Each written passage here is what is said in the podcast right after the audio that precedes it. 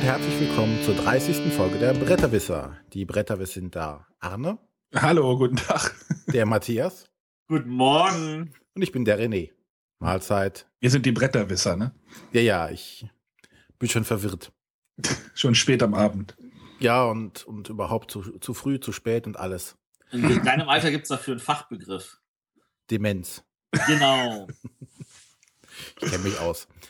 Ähm, da kommen wir später nochmal auf das Thema. wenn wir es bis dahin nicht vergessen haben. Genau. Aber bevor wir jetzt alles vergessen, äh, steigen wir, bevor wir unser Hauptthema beginnen, das dieses Mal eine Top Ten Liste wieder ist. Wir haben ja wieder eine eine, drei, äh, eine Zehner-Folge, also die Folge 30. Und diesmal geht es um die Top 10 Party- und Kommunikationsspiele. Und oder. Und oder. Aber oder so ähnlich. Bevor wir, wie gesagt, alles der Demenz anheimfällt, darf der Arne beginnen, sein erstes Spiel vorzustellen. Ja, ich möchte über das Spiel Beastie Bar reden vom Zoch Verlag.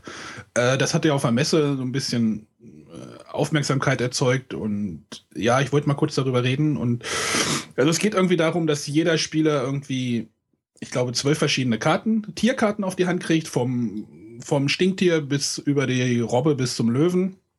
Jede dieser Tiere oder Tierarten hat eine Spezialfähigkeit und es geht halt darum, äh, in die beliebte Beastie Bar zu kommen und äh, man muss sich halt vor dieser Bar anstellen mit seinen Karten.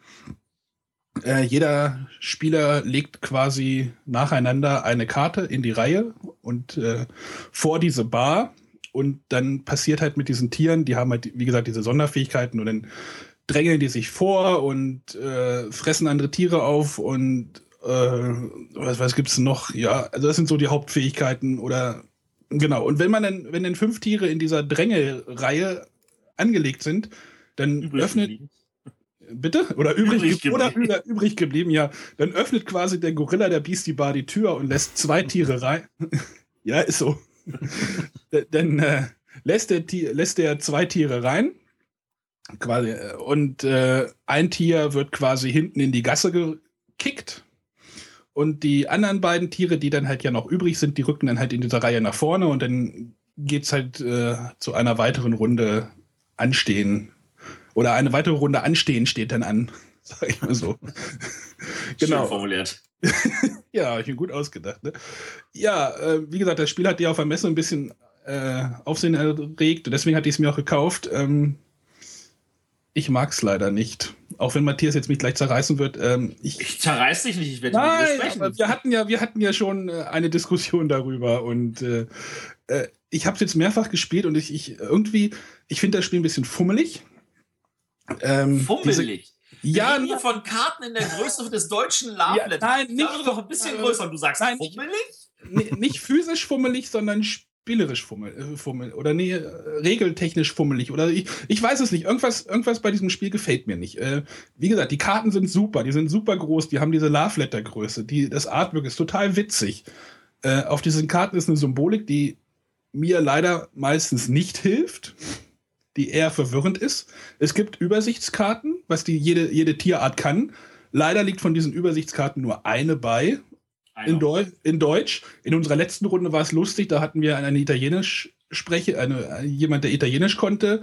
Äh, die hat dann die italienische Übersichtskarte genommen, äh, die andere Seite vom Tisch hat die deutsche Übersichtskarte genommen und ich habe die englische Übersichtskarte genommen. Also ich verstehe nicht, warum die da nicht irgendwie vier über deutsche Übersichtskarten reingepackt haben. Weil das würde das Spiel, weil man muss dann halt doch diese zwölf Tierarten kennenlernen und wissen, was die machen und äh, wenn da nur eine Übersichtskarte bei ist, weiß ich nicht, das, das stört mich. Und dann gibt es halt auch in diesem Spiel immer so dass dieses, dieses Problem. Also man hat äh, im Spiel äh, vier, vier Tiere auf der Hand. Matthias, vier? Vier, ja. Genau. Und, und wenn man de, wenn man derjenige ist, der die fünfte Karte anlegen muss, also es liegen vier Karten in der Mitte und der fünfte muss die Karte anlegen und der hat nicht das passende Tier auf der Hand, dann ist er gearscht und triggert quasi diese Reihe und seine Tiere kommen dann nicht irgendwie in die Bar rein und kann eigentlich nichts daran machen. Und, äh, wow. Ja. Also das ja, sind ja ganz ich, andere Probleme. Ich, also, ich, ich komme mal zu meinem Widerspruch, euer Ehren. Nein, das ist nur mein, das ist nur meine, meinem, also wie gesagt, es hat bei, bei uns nicht funktioniert. Ich habe es jetzt auch wirklich mehrfach gespielt und irgendwie, weiß ich nicht, irgendwie, irgend, irgendwas fehlt. Ich, ich, ich kann es nicht festmachen, aber das sind so ein paar Sachen, die mich halt störten. Angeklagte, Sie müssen sich nicht rechtfertigen. oh, angeklagt. Äh, nee, äh, also der, der Punkt ist, äh, wir haben es gespielt und wir dachten uns so, geil, das ist doch ein Spiel, das müsste dem Arne total gefallen. Ähm, die, die Symbolik ist völlig unwichtig. Also wir konnten sie grundsätzlich bei allen Tieren nachvollziehen, aber wir haben sofort ja. während des ersten Spiels verstanden, was macht die Karte und wir konnten das sofort mit dem Tier assoziieren und wir haben während des ersten Spiels nicht mehr überlegen müssen, was macht das Ding eigentlich. Und äh, das, das war für uns so logisch, dass, äh, dass sofort ein, ein, ein Blut überging und wir dann die ganzen restlichen Runden spielen konnten und nicht einmal auf diese Übersichtskarten gucken mussten. Wir haben dann am Ende des Spiels doch einmal auf die Übersichtskarte geguckt, ähm, auf die Rückseite, da steht nämlich noch mal eine alternative Punktewertung für die Tiere, die es in die Bar geschafft haben, um dann irgendwelche Tiebreaker-Geschichten äh, aufzudröseln. Weil das, das ist aber alternative, alternative Spielweise. Genau. Ähm, aber die sind ja auch nicht unbedingt das Entscheidende. Äh, ansonsten, es geht, es geht schnell, es, ähm, es äh, sorgt für eine Menge Schadenfreude am Tisch, was ja auch immer sehr, sehr lustig sein kann, äh, weil äh, erfahrungsgemäß du willst ja derjenige sein, der das fünfte Tier legt, weil du dann noch die meiste Kontrolle hast und keiner mehr danach noch irgendwelche Würze Ja, aber wenn, wenn dein, deine Tiere nicht weiter vor, weit vorne sind in der Reihe, dann äh, bist, bist du gezwungen, andere Leute zu punkten. Aber also wir hatten wirklich, also wir hatten nur die Situation, meine Frau hat sich mehrfach geärgert, weil sie immer gesagt hat, ich schaffe es nie, das fünfte Tier zu legen. Ich kann immer nur das vierte legen und muss zugucken, wie jemand anders noch irgendeinen Blödsinn macht, wie zum Beispiel Eingang und Ausgang auszutauschen oder also mit, mit, dem, mit der Robbe. Ja, oder den, den äh, blöden Affen da noch zu legen, sodass meiner noch da wegrutscht oder sowas. Ähm, also da waren wirklich eine Menge, Menge Schadenfreude an der Stelle. Und äh, das ging schnell. Also wir haben, glaube ich, in einer Stunde irgendwie drei Runden oder vier gespielt. Ja, 20 Minuten pro Spiel, ja, das kommt hin. Ja, ja. Und, und das, das war einfach so ein, oh cool, gleich nochmal eine Runde. Oh, geil, noch eine Runde. Also das, das ja, war. weiß ich nicht. Wenn, wenn die erste Runde schon ein bisschen hakelig ist, dann sagt man nicht, oh nee, ich möchte jetzt noch aber, eine Runde. Aber sie war nicht hakelig. Es war super easy.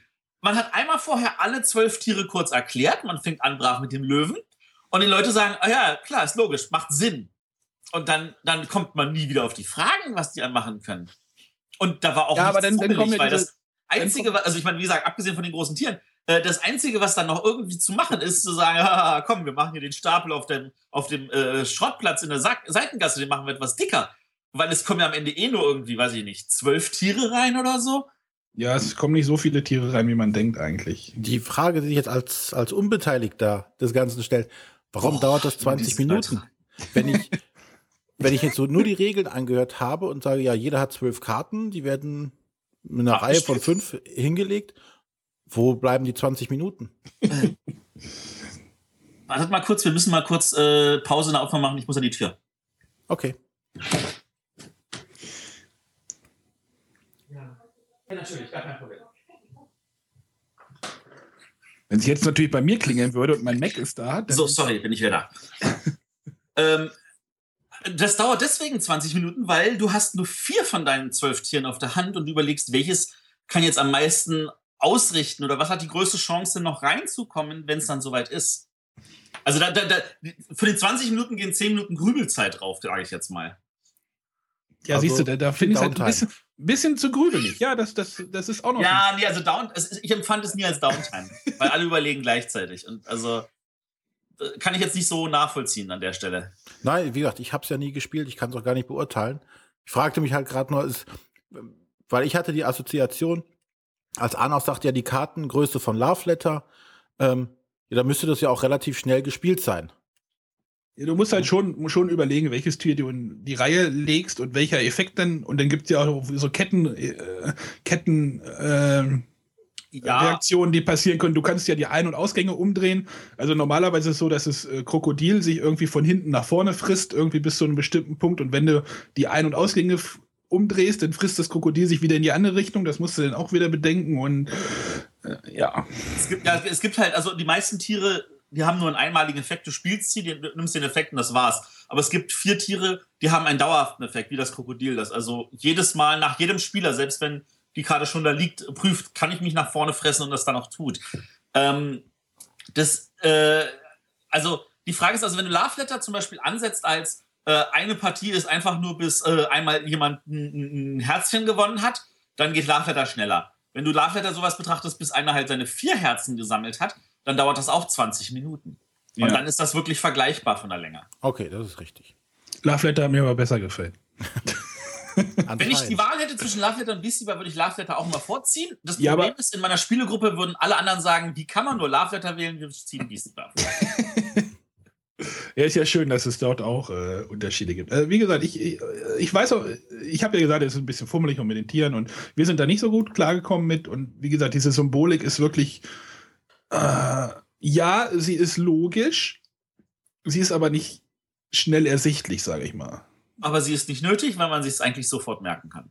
Naja, zwölf Tiere, äh, ja, die T- Tiere sind ja auch thematisch und es passt ja auch alles. Aber irgendwie hat es bei uns nicht gezündet und äh, in, in dem Bereich gibt es halt irgendwie für mich bessere Spiele, die ich dann auf den Tisch packen würde. Und äh, wir, Also- haben danach, wir haben danach zum Beispiel Blueprints gespielt, über das ich heute nicht reden durfte. Äh, da- das ist sofort, das ist sofort eingeschlagen. Also das ist, weiß ich nicht. Das, ob das, sorry, dass ich Blueprints schon vor einem halben Jahr vorgestellt habe. äh, ja, Blueprints kam bei uns auch sehr gut an. Äh, aber ich glaube, Beastie Boy ist das, was wahrscheinlich in den nächsten Wochen bei uns als Absacker am häufigsten auf den Tisch kommen wird. nee, nee, also äh, ja. Äh, das war äh, Bretterwisser kontrovers mit Beastie Bar äh, vom Zoch Verlag und Stefan Kloß. Äh, hat der eigentlich noch irgendwas gemacht? Wisst ihr das? Auf Anhieb nicht. Okay. Hätte ja sein können, dass da irgendwie. Verdammt, ich kann mir halt auch leider nicht alle Autoren merken. Das ist ja. Ja, An der Stelle nochmal ein Aufruf an alle Autoren, die vielleicht auch äh, aus lauter Freude hier mithören. Äh, schafft euch einen Twitter-Account an. Die Autoren, die twittern und denen ich dann durchfolge, von denen habe ich irgendwie ein viel, viel besseres Gefühl, was sie eigentlich machen, als die Autoren, von denen ich nichts weiß. Aber wenn du von denen nichts weißt und die twittern trotzdem, dann kennst du die ja auch nicht. Ja, das liegt aber, also, ich, ich, ich folge sogar Stefan Dorrer auf Twitter. Also von da aus gesehen, das sollte. Schöne Grüße, Stefan. Ja, falls du uns hörst, Stefan, schöne Grüße. So, Ja. kommen wir zu dem, zu dem kontroversen René, der ein neues Zombie-Spiel vorstellen möchte.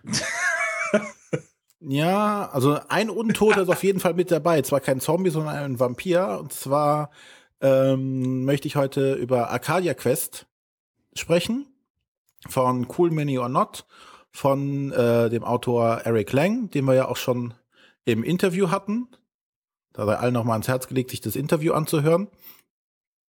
Und Arcadia Quest ist ein Miniaturenspiel, bei Cool Mini or Not nichts anderes zu erwarten ähm, das in einer Fantasy-Welt spielt. Wobei das jetzt hier nicht das High Fantasy aller Herr der Ringe ist, sondern auch schon, wenn man die, alleine sich die Grafik anguckt, das sind alles diese, diese Bubbleheads, also so riesige Köpfe und kleine Körper.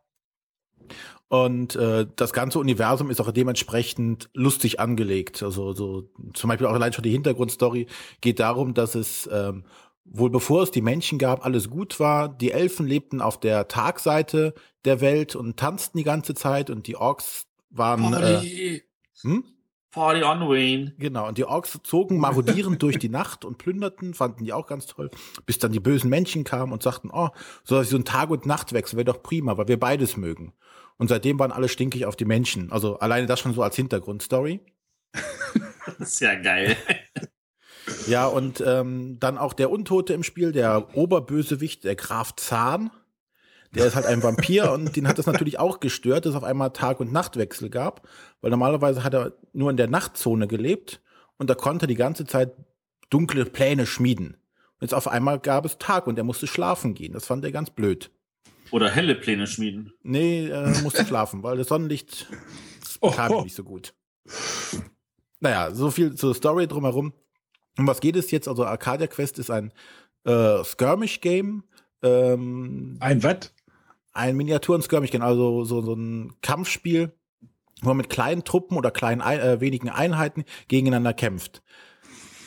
Ähm, es ist hierbei kein kooperatives Spiel, also es ist nicht wie bei Descent oder so, wo du einen äh, Spielleiter hast, der das ganze Szenario kennt und dann praktisch alle Gegner spielt und die Spieler versuchen gemeinsam das Ziel zu erreichen, sondern hier kämpft wirklich jeder gegen jeden. Äh, das System, das sie sich auskennen, nennt sich Player versus Player versus Environment. Also man spielt äh, Spieler gegen Spieler gegen das Spiel, äh, wobei man halt verschiedene Questen erledigen muss. Und die Questen können halt sein, dass ich einen Gegenstand finde, einen Gegner töte, aber auch halt einen meiner Mitspieler oder meiner Gegenspieler im Endeffekt umbringe. Wobei umbringen hierbei heißt, der Spieler wird ausgenockt und kommt aber eine Runde später wieder mit aufs Spielfeld. Das Ganze ist natürlich äh, ein würfellastiges Spiel, was ähm, durch Karteneffekte oder Spezialeffekte der einzelnen Charaktere, die man spielt, äh, geändert werden kann. Also es gibt den, den Magier, der beim Zaubern äh, einen Vorteil hat. Es gibt äh, den Krieger, der aber auch sein Schwert werfen kann, also Fernkampfangriffe damit machen kann. Es gibt klassisch den, den, den Dieb oder den, den Schützen, der mit Pfeil und Bogen gut schießen kann. Also es gibt diese klassischen Fantasy-Elemente, die jetzt hier ein bisschen auf die Schippe genommen werden. Also es ist alles etwas äh, überspitzt dargestellt, weiß ich nicht, der, der, der Mönch, der Heilige, der nur ohne Waffen kämpft, aber total wild und böse ist und auch schon als Kind äh, alle Leute zusammengeschlagen hat. der aber jetzt gelernt hat, seinen Zorn zu kanalisieren. Ja, es ist alles sehr, sehr auf lustig getrimmt und so soll es auch rüberkommen. Das Spiel ist wirkt durch die ganzen Miniaturen und Karten alles sehr ähm, komplex, was es aber eigentlich gar nicht ist. Die Regeln sind Wollte ich, wollte ich gerade fragen, das klingt ja alles so Spieler gegen Spieler gegen Spiel. Das klingt ja so, boah, und dann auch noch so Gruppen, die gegeneinander kämpfen und oh, ist das nicht alles ein bisschen viel? Also, wenn, wenn jemand zum Beispiel sowas wie Descent kennt, das ist zum Beispiel deutlich komplexer, in Anführungszeichen komplexer. Ähm, man hat weniger zu beachten bei dem Spiel. Man spielt halt immer eine Party oder eine, so eine Gilde von drei Charakteren, die man sich am Anfang zum Beispiel draften kann und man stellt sich seine Charaktere zusammen, kriegt dann äh, eine Handvoll Waffenkarten, die man da hinlegt. Und bevor wir wieder, ähm, kurz wenn ich unterbreche, bevor wir da Beschwerden bekommen, draften heißt dann der Schlag auswählen. Genau. Ne, aller äh, Seven Wonders, man reicht die Karten rum und man wählt sich eine aus und gibt dann die restlichen Karten weiter. Ja, man stellt sich also am Anfang des Spiels so seine, seine eigene Gruppe zusammen wenn man halt äh, zum Beispiel eine Waffe einsetzt, kann man die einfach bis zum, bis zum runden Ende, das runden Ende kann man aber selber bestimmen, komme ich gleich so, nicht mehr benutzen. Also wenn ich sage, ich habe hier meinen Krieger, der hat sein Schwert, das kann der einmal pro Runde benutzen. Und dann muss ich mit einer ganzen Gruppe erstmal ausruhen und kann danach alle Waffen wieder benutzen. Also es wird relativ ersichtlich, was ich gemacht habe, welche Optionen ich habe und wann ich meine ganzen Optionen verbraucht habe. Das Bewegen ist relativ simpel. Also wie gesagt, die Regeln sind sehr über, überschaubar und hat man eigentlich nach der ersten Partie ganz schnell drin. Und das werden auch nicht mehr. Die einzigen Regeln, die mehr werden, sind dann die, die Umgebung betreffen. Am Anfang fängt man halt auf einer ganz kleinen und übersichtlichen Karte an mit, mit wenigen Monstern. Die werden im Laufe des Spiels mehr und stärker und es kommen halt Sonderregeln dazu, dass man erst zu Punkt A gehen muss, um eine Tür zu öffnen, damit man zu Punkt B gehen kann. Äh, die Monster werden aber über Spiel gesteuert und nicht über. Äh die Monster werden ähm, grundsätzlich agieren Monster während der laufenden Runde nicht. Das Einzige, was Monster haben, ist, die haben Reaktionen. Also wenn die angegriffen werden, schlagen sie zurück. Und okay. das wird dann aber vom, vom äh, Gegenspieler, also weiß ich nicht, vom linken oder vom rechten Nachbarn halt, der spielt dann oder übernimmt dann kurz die Rolle des Monsters. Also der würfelt denn die Würfel, ja. Genau. Oder kann auch dann sich gegebenenfalls bewegen, weil äh, weil es ist auch die Möglichkeit zu sagen, okay, ich laufe mit meinem Mon mit dem Monster erstmal weg vom Gegner, weil das zum Beispiel ein Fernkämpfer ist. Ne, so dass der Mitspieler sich auch nächste Runde bewegen muss. Aber so, so grundsätzlich spielt keiner aktiv die Monster. Es übernimmt nur einer die Rolle der Monster, wenn die reagieren müssen. Das ist aber relativ wenig und meistens, gerade am Anfang, haut man die Monster relativ schnell um, so dass die gar nicht zu einer Reaktion kommen können. Ähm, eine Besonderheit dabei ist noch, es ist auch wie äh, Descent äh, ein kampagnenbasiertes Spiel. Also man fängt am Anfang mit einer relativ schwachen Gruppe an gegen schwache Gegner. Und dann steigert man sich halt von Spiel zu Spiel. Es gibt so, so, einen, so einen Übersichtsplan, wo die ganzen einzelnen Szenarien abspielen.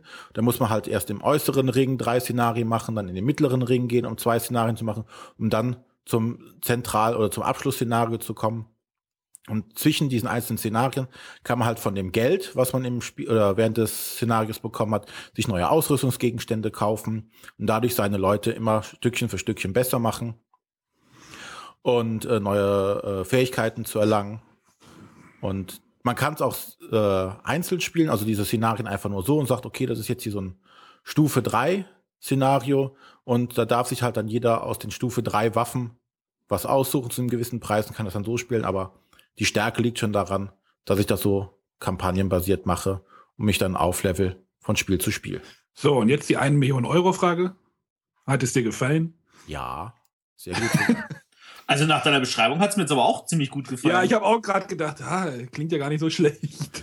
Ähm, ja. Schön ist halt, dass du halt wirklich keinen ähm, ja, Spielleiter oder Dungeon Master, wie man immer jetzt nennen mag, brauchst, der die ganzen Steuerung der Monster übernimmt. Das hast du ja zum Beispiel bei, bei Descent ist es ja schon ein Problem oder auch hier bei Menschen auf Madness, wo einer alles vorher wissen muss und ja. äh, dann auch gegen alle anderen spielt. So spielt man halt jeder gegen jeden und ähm, hau drauf wie nix und so eine ein Spielzug von einem Spieler ist, ähm, ja, er, er aktiviert einen Charakter und bewegt ihn dann. Das ist innerhalb von wenigen ein, zwei Minuten geschafft. Aber also, es klingt, es, es klingt sehr gemein. Ja. Also du kannst, also es gibt natürlich auch dann sowas wie, dass du dich von einem Ort zum anderen teleportieren kannst. Und dann versuchst du natürlich ähm, auch den Gegnern in den Rücken zu fallen, weil es ist meistens so, dass du die mit den Questen, die für das Szenario sind, zum Beispiel, weiß ich nicht, besiege den Ork, besiege dis, äh, du nicht auskommst, du musst, äh, um zu gewinnen. Du musst meistens auch noch einen dieser Spielerquesten, also töte einen orangen Spieler oder töte einen blauen Spieler, musst du mindestens machen. Also bist aufgefordert, auch gegen die anderen zu kämpfen. Ja, also dann musst du halt. Ja, das kann natürlich bei manchen schon wieder sagen, so, ah, das will ich nicht. Also, also ich wollte auch gerade sagen, also das, das ist ja eigentlich das Entscheidende bei Decent. Da ist ja eigentlich nichts weiter als, äh, da ist zwar dieser Overlord, aber die anderen spielen als Gruppe. Sie haben ja dieses gemeinsame Gefühl, wir schaffen es gemeinsam hier was zu schaffen. Das fehlt ja an dieser Stelle dann. Ja, das soll auch e explizit fehlen. Ja, wie gesagt, wenn du als Reaktion ein Monster kon kontrollierst, versuchst du das Monster natürlich auch so einzusetzen, dass es maximalen Schaden anrichtet beim Gegner. Ja, also okay. es ist kein, keinerlei kooperativ. Wie gesagt, Player versus Player. Deswegen haben sie extra Player versus Player versus Environment und nicht Player versus Environment versus Player. Und das Player versus Player ist schon Hauptfaktor. Ja, also ich finde es zum Beispiel total cool, dass das Spiel auch jetzt schon auf Deutsch rausgekommen ist und nicht erst irgendwie in zwei Jahren und äh, nachdem sich jeder das Spiel geholt hat. genau.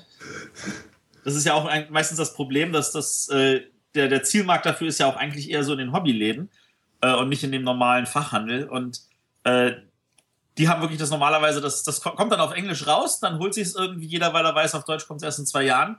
Und äh, jetzt können sie halt sagen, hier, auch schon auf Deutsch und dadurch vielleicht auch neue Zielgruppen erreichen. Und das sehe ich eigentlich als was Positives. Ja, und, und Asmodee hatte ja auch noch ein Spiel irgendwie auf, in, in Essen dabei, was auch so in die Richtung oder in die Richtung von Miniaturenspiel ging, dieses Rivet Wars, was ja so ein, ich glaube, das war so ein Kriegsspiel, auch mit so einem Augenzwinkern, mit lustigen, wie hat René die genannt, Bubbleheads. Ja, Bubbleheads ja. und lust, lustigen, knuffigen Panzern und also. War halt auch von Panzer. Cool Mini or Not. Das war auch von Cool Mini. Ja, die haben ja wahrscheinlich irgendeinen Deal oder sowas. Aber ich finde es trotzdem cool, dass die Sachen auf, auf Deutsch zeitnah ja. jetzt äh, hier in den, in den deutschen Markt reinkommen. Also großes Lob. Wobei in Anführungszeichen der Aufwand sich ja natürlich bei so Sachen, wo es gerade so hauptsächlich um Miniaturen geht, in Grenzen hält. Ja, ja ganz im Gegenteil sogar noch. Wenn sie das Deutsche mitproduzieren, wird es sogar günstiger. Ja, gut. Es ist halt, der Übersetzungsaufwand ist halt wirklich nur hauptsächlich auf den Karten. Ja, und halt natürlich das Regelwerk. Aber ansonsten die Miniaturen, die ja das, das ähm, kostenintensive, gerade bei den Arten von Spielen sind, ist natürlich egal. Ne? Also die Miniaturen sehen auf Deutsch nicht anders aus als auf, als naja, auf Englisch. Naja, aber Ko Kosten ist aber noch so ein Punkt. Ne? Ich meine, was kostet das Spiel? Ich möchte jetzt noch mal auf die Preisdiskussion kommen. Also wenn man sich so ein Spiel kauft, äh, muss man dann wirklich damit rechnen, dass man ein bisschen tiefer in die Tasche greifen muss. Also als ich, ich habe ja beim Decent schon äh, geschluckt, als ich mir das gekauft hatte, da hat das halt 50 Euro gekostet und hey, hey, hey, die deutschen günstigen 50. In Amerika ja, kostet das 100 Dollar. Und das sind ja. wirklich mehr als 50 Euro. Ja, aber wenn ich jetzt noch mal mehr drauflegen muss, also ich weiß nicht, wo das Arcadia Quest jetzt liegt, irgendwie bei zwischen 70 und 80, glaube ich. Das, ja. das, ist schon eine Stange, das ist schon eine Stange Geld. Da kann ich mir auch, äh, keine Ahnung, acht Beastie Bars für kaufen. Natürlich, es spricht ja, natürlich du nicht spielst. ja, einen ganz anderen Spielertypen auch an. Ne? Es sind ja schon so diese, diese Miniaturenspieler, die jetzt da so, ja, so ein Zwischending zwischen Brettspiel und ihren klassischen äh, Warhammer-Spielen zum Beispiel finden. Na, du hast einerseits diese sehr detaillierten, also bei Cool Mini or Not darf man davon ausgehen, dass es sehr hochwertige und sehr detailgetreue Figuren sind. Und sowas mögen solche Leute ja auch gerne. Ne? Also ich denke schon, dass da man auch mit so einem Auge hingehen und sagt, vielleicht können wir den einen oder anderen Spieler aus der Ecke mit dem Spiel noch zu uns rüberziehen. Ja, der Eric Lang hatte ja auch gesagt, das ist ja eigentlich so ein, so ein so ein Spiel, wo auch ziemlich viele Euro-Mechanismen drin sind. Und äh, vielleicht, das ist halt so ein guter Schnittpunkt dieser beiden Welten zwischen den klassischen Brettspielern und den klassischen Rollenspielern, Ja. dass man da, oder Miniaturenspielern, dass man da so einen, so einen Schnittpunkt findet und äh, vielleicht funktioniert es. Ich bin gespannt. Das ist aber eigentlich eher ein Nachteil. Also, meiner Erfahrung nach ist es so, dass äh, entweder du machst etwas richtig oder du machst es gar nicht. Ähm, das ist, um, um jetzt mal den Karate-Kid von 1984 zu zitieren, in der Straßenmitte wie Traube, du wirst zerquetscht.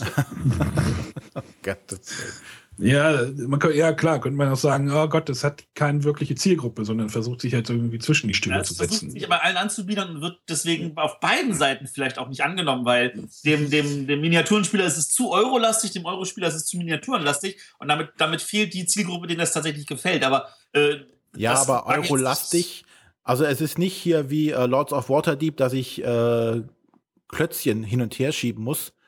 Ähm, es Nee, hat einige Elemente, die halt nicht ähm, so in so manchen, in, den, in dieser Art von Spielen so vorkommen, wie zum Beispiel, dass ich, wenn ich äh, besiegt wurde, eine Runde später wieder mit aufstehen kann, aber einen Token bekomme, dass ich, oder so, so einen Marker bekomme, dass ich danach eine, einen negativen Effekt am Ende des Spiels auf mich bekomme. Also es sind ich würde es eher fast eher in die Richtung, es geht mehr in die Richtung Computerspiel tendieren. Ja, also so wie dieses äh, Gauntlet oder sonstiges, wo man halt nicht sterben kann. Ne? Du stirbst halt bei dem Spiel nicht. Dein Charakter wird ausgenockt, kriegt einen negativen Malus dafür und dann geht's nächste Runde weiter.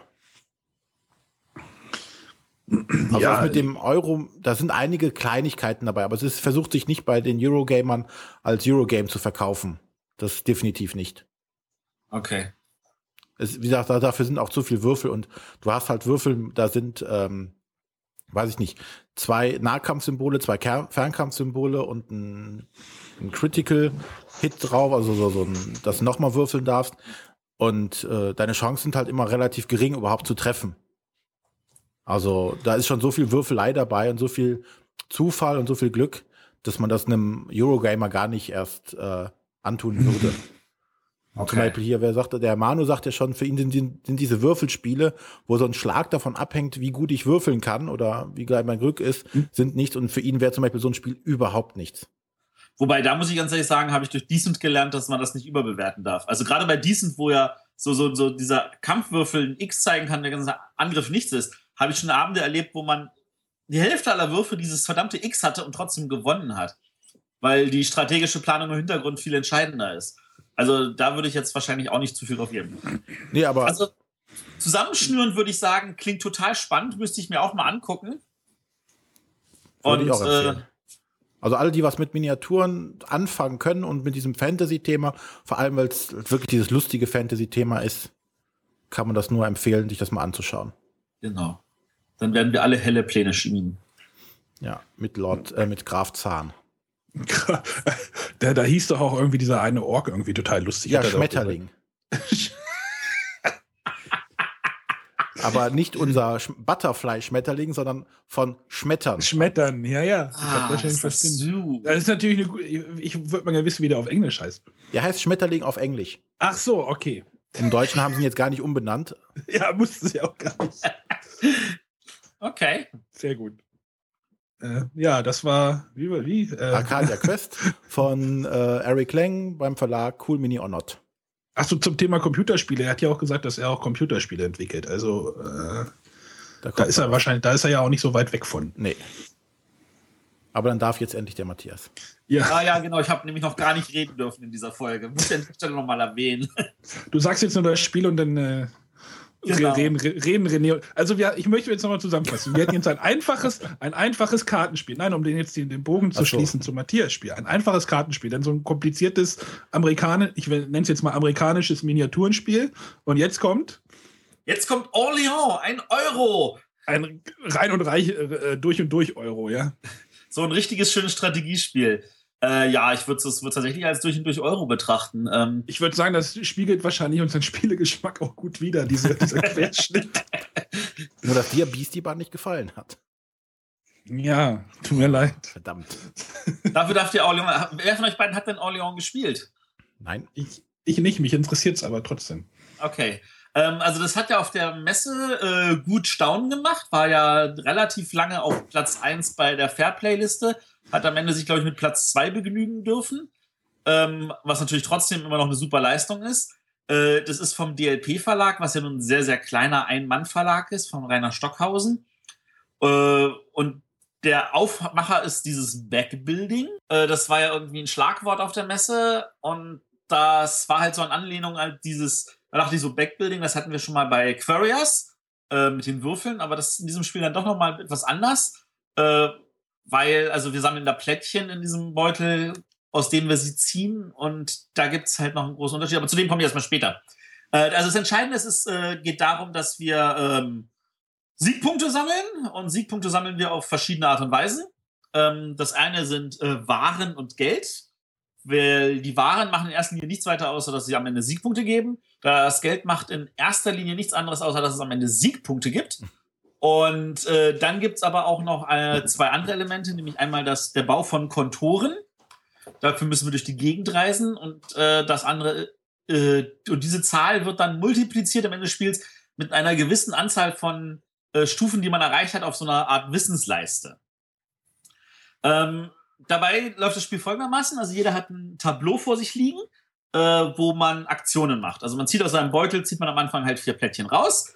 Äh, die haben, diese Plättchen stellen halt verschiedene äh, Arbeiter dar. Das sind dann der Bauer, der Handwerker, der Mönch, der Ritter äh, und verschiedene Kombinationen von denen, die legt man dann bei sich aufs Tableau ab. Und dann kann man da Aktionen aktivieren, mit denen man äh, dann die, äh, entsprechend diese Aktionsfelder aktivieren kann. Also zum Beispiel für einen Schiffer und einen, glaube, Handwerker, also das Blaue und das Braune, kriege ich neun Bauern.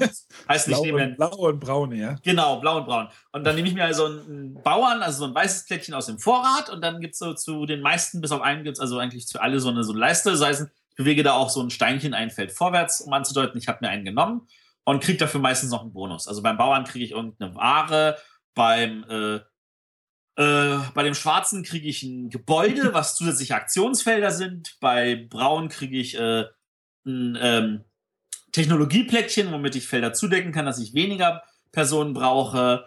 Bei Schwarz gehe ich auf dieser Wissensleiste vorwärts, also diese Buchleiste. Und bei, nee, das war grau. Und bei Rot kann ich zum Beispiel mehr Plättchen aus dem Beutel ziehen.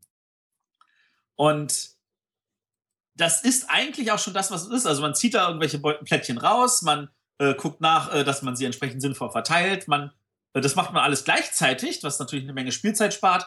Und dann äh, versucht man, äh, dann aktiviert man nachher in einer Reihe um halt immer seine Aktionen. Und wenn man die gemacht hat, dann nimmt man die Plättchen, die man zu aktivieren hat, schmeißt sie in den Beutel. Wenn man ein neues Plättchen bekommen hat, schmeißt man es auch gleich in den Beutel. Und das ist ein großer Unterschied, weil ähm, alles, was man benutzt hat, geht gleich zurück in den Beutel, selbst wenn da noch was drin ist bei den normalen Deckbuilding-Spielen oder auch bei, bei diesen Dice-Pool-Building-Spielen ist es so, dass der normalerweise immer komplett erstmal geleert wird. Man zieht erstmal sein komplettes Deck, bevor das zurückgemischt wird. Und das ist in diesem Fall nicht. Es wird gleich alles zurückgemischt, wenn, wenn der Zug vorbei ist in dem Sinne. Ähm, das sorgt dafür, dass man nicht immer garantieren kann, alles zu ziehen. Und äh, es na, darauf natürlich an dann so anspielt, so man sollte gucken, dass man vielleicht tatsächlich seinen Beutel auch gering hält interessanterweise eine der, der Hauptstrategien momentan ist es zu sagen, ich halte meinen Beutel nicht gering, sondern ich kaufe ohne Ende möglichst viele von diesen Plättchen und die schicke ich dann ins Rathaus.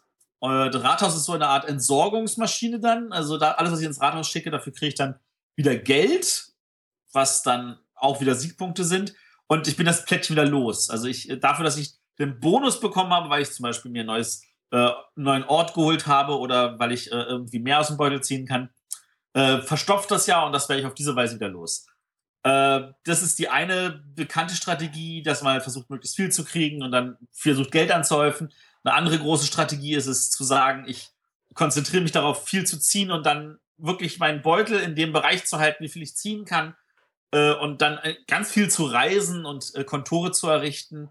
Äh, und am Ende nach 18 Runden äh, wird dann halt abgerechnet und wer die meisten Siegpunkte hat, gewonnen. Das bewegt sich dann meistens im Bereich zwischen 150 und 200.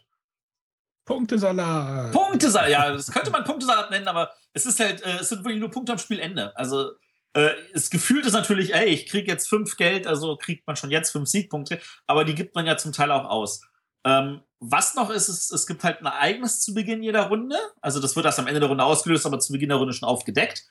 Äh, das kann dann sowas sein wie, du darfst diese Runde keinen Mönch nehmen. Oder ähm, am Ende der Runde musst du ein Geld zahlen für jede Ware. Äh, oder du musst, äh, für je drei Waren war das. Oder du musst eine Ware abgeben oder du musst fünf Strafe zahlen. Solche Sachen. Da gab es bei uns ein bisschen Unmut darüber, dass äh, dass eine Strategie, wo man versucht, möglichst viele Waren zu horten, benachteiligt ist gegenüber einer Strategie, wo man versucht, Kontore aufzubauen, wo man eher durch die Ereignisse Geld dazu bekommt, statt welches zu zahlen. Ähm, aber ich glaube, das ist auch nötig, weil ansonsten es zu einfach ist, nur Waren zu horten und das mit den Kontoren komplett auszulassen. Ähm, ich, als ich gehört habe, dass das so ein Backbuilding-Spiel ist, war, hat, ging meine Aufmerksamkeit erstmal gleich nach oben ähm, als ich das Spiel auf der Messe gesehen habe, ist sie irgendwie schlagartig auf den Boden gefallen. Äh, äh, es sieht komplex, kompliziert aus. Ist es das? Also das Spielfeld, du, es gibt ja ein Spielfeld und dann gibt es ja noch deinen eigenen Spielplan und also, oder? War das, ist doch richtig, oder? Ja, das ist aber, aber also kompliziert ist es, also die Regeln, das sind, ich glaube, elf Seiten, äh, wenn ich jetzt mal das Titelbild abziehe und den Übersichtsplan für den Spielabbau Aufbau, der sagt, hier das Material ist drin, dann hast du effektiv neun Seiten, die mit viel Luft, sehr viel Luft, äh, kurz beschreiben, du machst eigentlich folgendes. Du ziehst aus dem Beutel, also nee, du deckst ein Ereignis auf, du ziehst aus dem Beutel, du verteilst das, du führst die Aktion aus, nächste Runde. Mehr ist ja, es nicht. Es hat mich halt irgendwie grafisch oder ja, grafisch erstmal ein bisschen erschlagen. Ja, das liegt einfach daran, dass ähm, jeder seine eigenen Aktionsfelder hat. Also man könnte ja auch sagen, das wäre ein Worker-Placement-Spiel, weil äh, beim Worker-Placement packst du ja auch deine Figur da drauf, um diese Aktion zu machen. Äh, aber das, das, die, die Beschreibung funktioniert nicht, weil beim Worker-Placement nehme ich ja die anderen auch die Aktion weg. Und das tust du hier nicht. Deswegen hat jeder sein eigenes Tableau, weil jeder dieselbe Aktion auch machen kann. Mhm. Und äh, das ist, sieht einfach nur deswegen so kompliziert aus, weil das äh, grafisch natürlich so ist hier, du brauchst den, den und den, um diese Aktion zu machen. Und hier brauchst du den, den und den, um diese Aktion zu machen.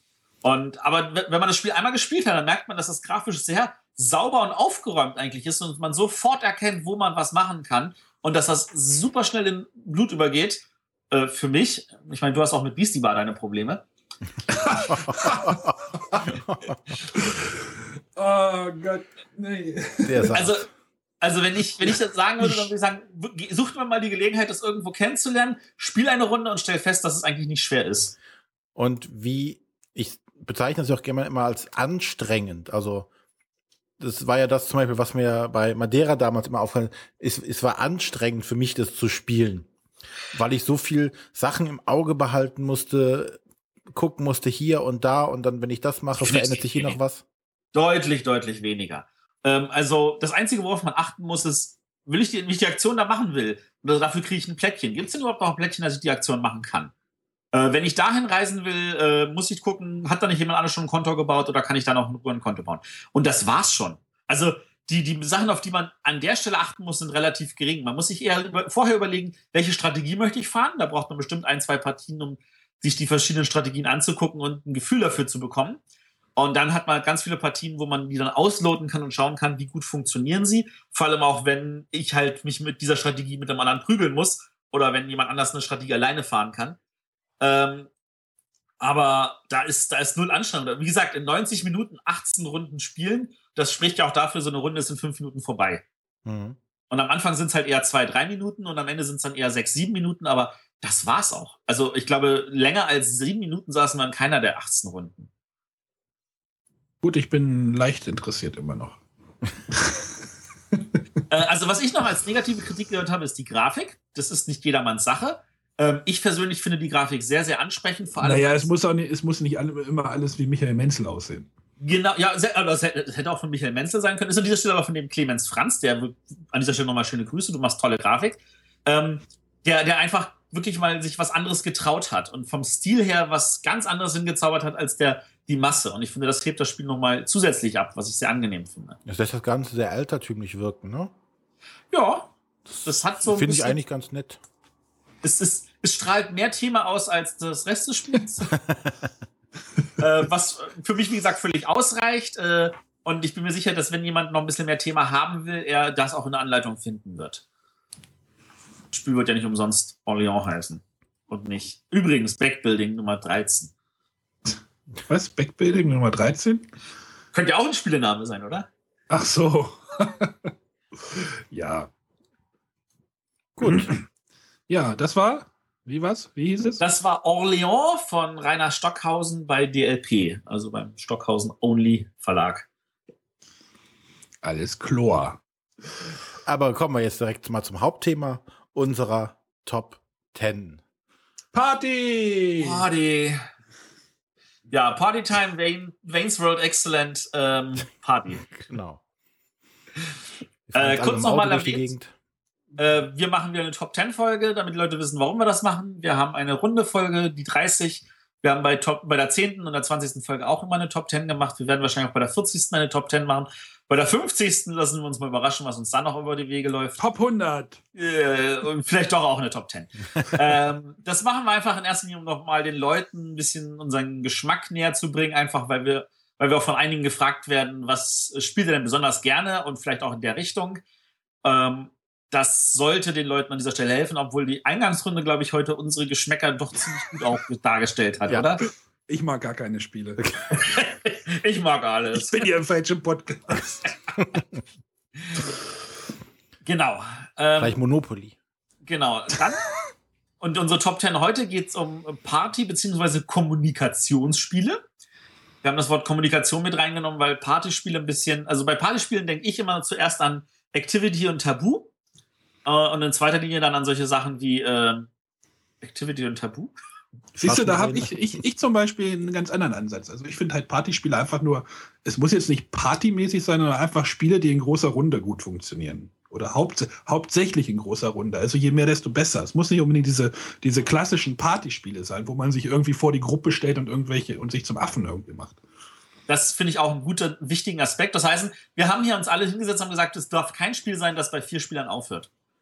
Also es muss mindestens sechs, besser acht oder gar zehn Leute irgendwie ähm, am Tisch unterhalten können. Zehn Tisch, muss, ich mal, muss ich mal kurz gucken. Zehn wird bei mir knapp. Äh, bei mir sind bei zwei Spielen locker zehn oder noch mehr Spieler möglich. Nee, zehn geht bei zwei bei mir auch. Bei mir auch. Bei den wenigen Spielen, die ich raussuchen konnte. Eines fängt bei dir erst bei zehn an. Ja. Ich würde sagen, das eine, das geht auch zu 50. Ja.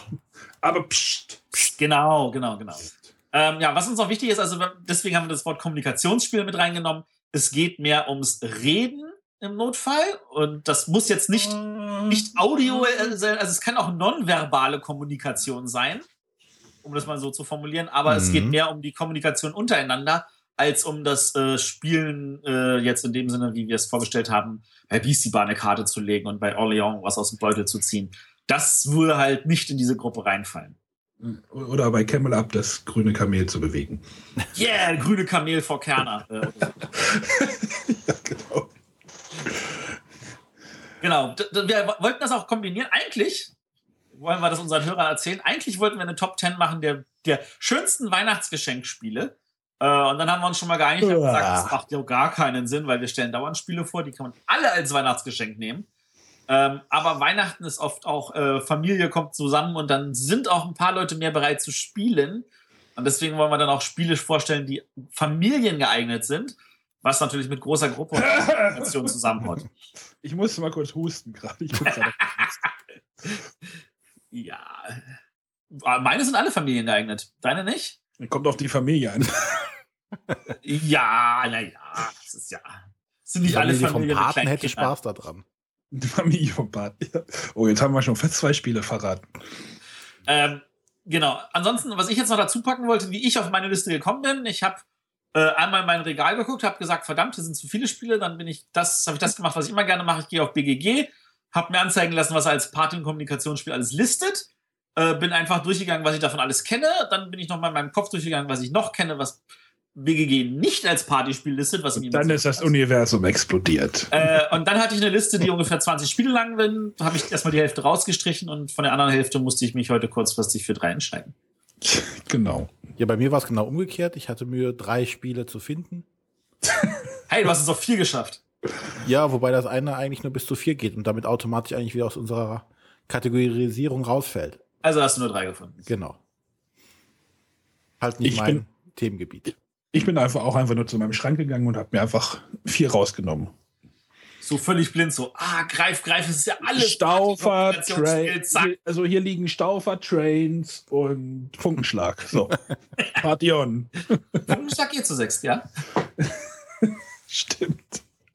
Ja, aber bevor wir noch um den heißen Brei herumreden und Arne noch aufzählt, was er sonst noch nicht hat, da wir Was, mal was ich beginnen. sonst mit nicht seinem- habe. Ja, genau, Arne. Du beginnst wie immer mit deinem Platz 3. Genau, ich habe äh, mir das Spiel Word on the Street rausgesucht, was ich im letzten Jahr irgendwie bekommen habe. In dem Spiel wird die Party in zwei Gruppen aufgeteilt. Äh, das ist etwas das letzte Mal gespielt habe, hatten wir einen ganz langen Tisch, da war das sehr einfach. Äh, da wird dann in die Mitte so ein Spielplan gelegt, wo so Steine mit so einem Alphabet drauf liegen, also von A bis Z. Oder nee, ich glaube, es sind gar nicht alle Buchstaben, aber es fehlen, glaube ich, ein paar, aber das ist nicht so wichtig. Also das Alphabet. Und dann gilt es darum, äh, dann zieht eine Gruppe ein, oh, also die, den Oberbegriff, keine Ahnung, ich gucke gerade mal auf die Spieleschachtel, ein grünes Gemüse. Und dann muss die andere Gruppe unter Zeitdruck sich ein grünes Gemüse ausdenken, sich darauf einigen, was möglichst am Anfang möglichst lang ist. Und dann wird, äh, muss einer das buchstabieren und, der, und ein anderer Spieler muss diese Steine äh, zu sich auf seine Seite, also eine, ein Feld auf seine Seite ziehen. Also auf, jeden, auf jeder Seite dieser, dieses Alphabets gibt es zwei, Fel also zwei einzelne Felder und man muss halt versuchen, diese Buchstaben auf seine Seite zu ziehen. Wie beim Tauziehen. Ja, genau, so ungefähr. Und für jeden Buchstaben, der in dem Wort vorkommt, äh, darf man diesen Stein einen bewegen. Das Problem ist halt, man muss sich halt einigen, also die Zeit ist ziemlich knapp. Ich weiß nicht, 30 Sekunden überhaupt, irgendwie sowas. Äh, man muss sich, wie gesagt, in der Gruppe auf ein Wort einigen, was manchmal schon nicht schwierig, nicht so einfach ist. Und dann muss man in dieser Zeit dieses Wort auch noch buchstabieren und jemand muss diese Steine noch bewegen. Also ähm, das ist schon ziemlich hektisch und macht viel Spaß. Und das Lustige ist, und es steht auch in der Anleitung, dass die andere Gruppe der ratenden oder der sich findenden Gruppe noch Wortvorschläge auch noch reinberufen kann. Also es ist immer sehr lustig, wenn die anderen irgendwelche Trash-Wörter dann noch so sagen und die anderen, Babyfischmaul. die anderen aus dem Konzept bringen. Und äh, es, es ist auch, genau, und wer, wer es denn zuerst schafft, irgendwie acht Buchstaben auf seine Seite gezogen zu haben, ähm, der gewinnt die Runde. Äh, am Anfang sucht man sich wirklich meistens lange Worte oder Worte, wo mehrere, wo die Buchstaben doppelt vorkommen oder dreifach am besten, dann ist der Buchstabe gleich gesichert. Aber am Ende guckt man dann schon gezielt, welche Buchstaben sind gef laufen Gefahr beim Gegner vom Gegner einkassiert zu werden und dann versucht man gezielt Wörter zu finden, damit man die Buchstaben wieder Richtung Mitte sich äh, bewegen lässt. Und das macht bei uns viel Spaß und funktioniert von zwei bis zehn Spielern, steht auf der Schachtel auf jeden Fall. Also wenn man eine kleine Party hat mit zwei Leuten, kann man das auch spielen. Ja, ich hatte immer das äh, Problem, ich hat, fand das damals, als auf, auf Englisch schon draußen war, das war ja lange Zeit auf Englisch draußen und irgendwann, auch letztes Jahr, wäre es auf Deutsch Mhm. erschienen, ne? Ja, Ja. genau.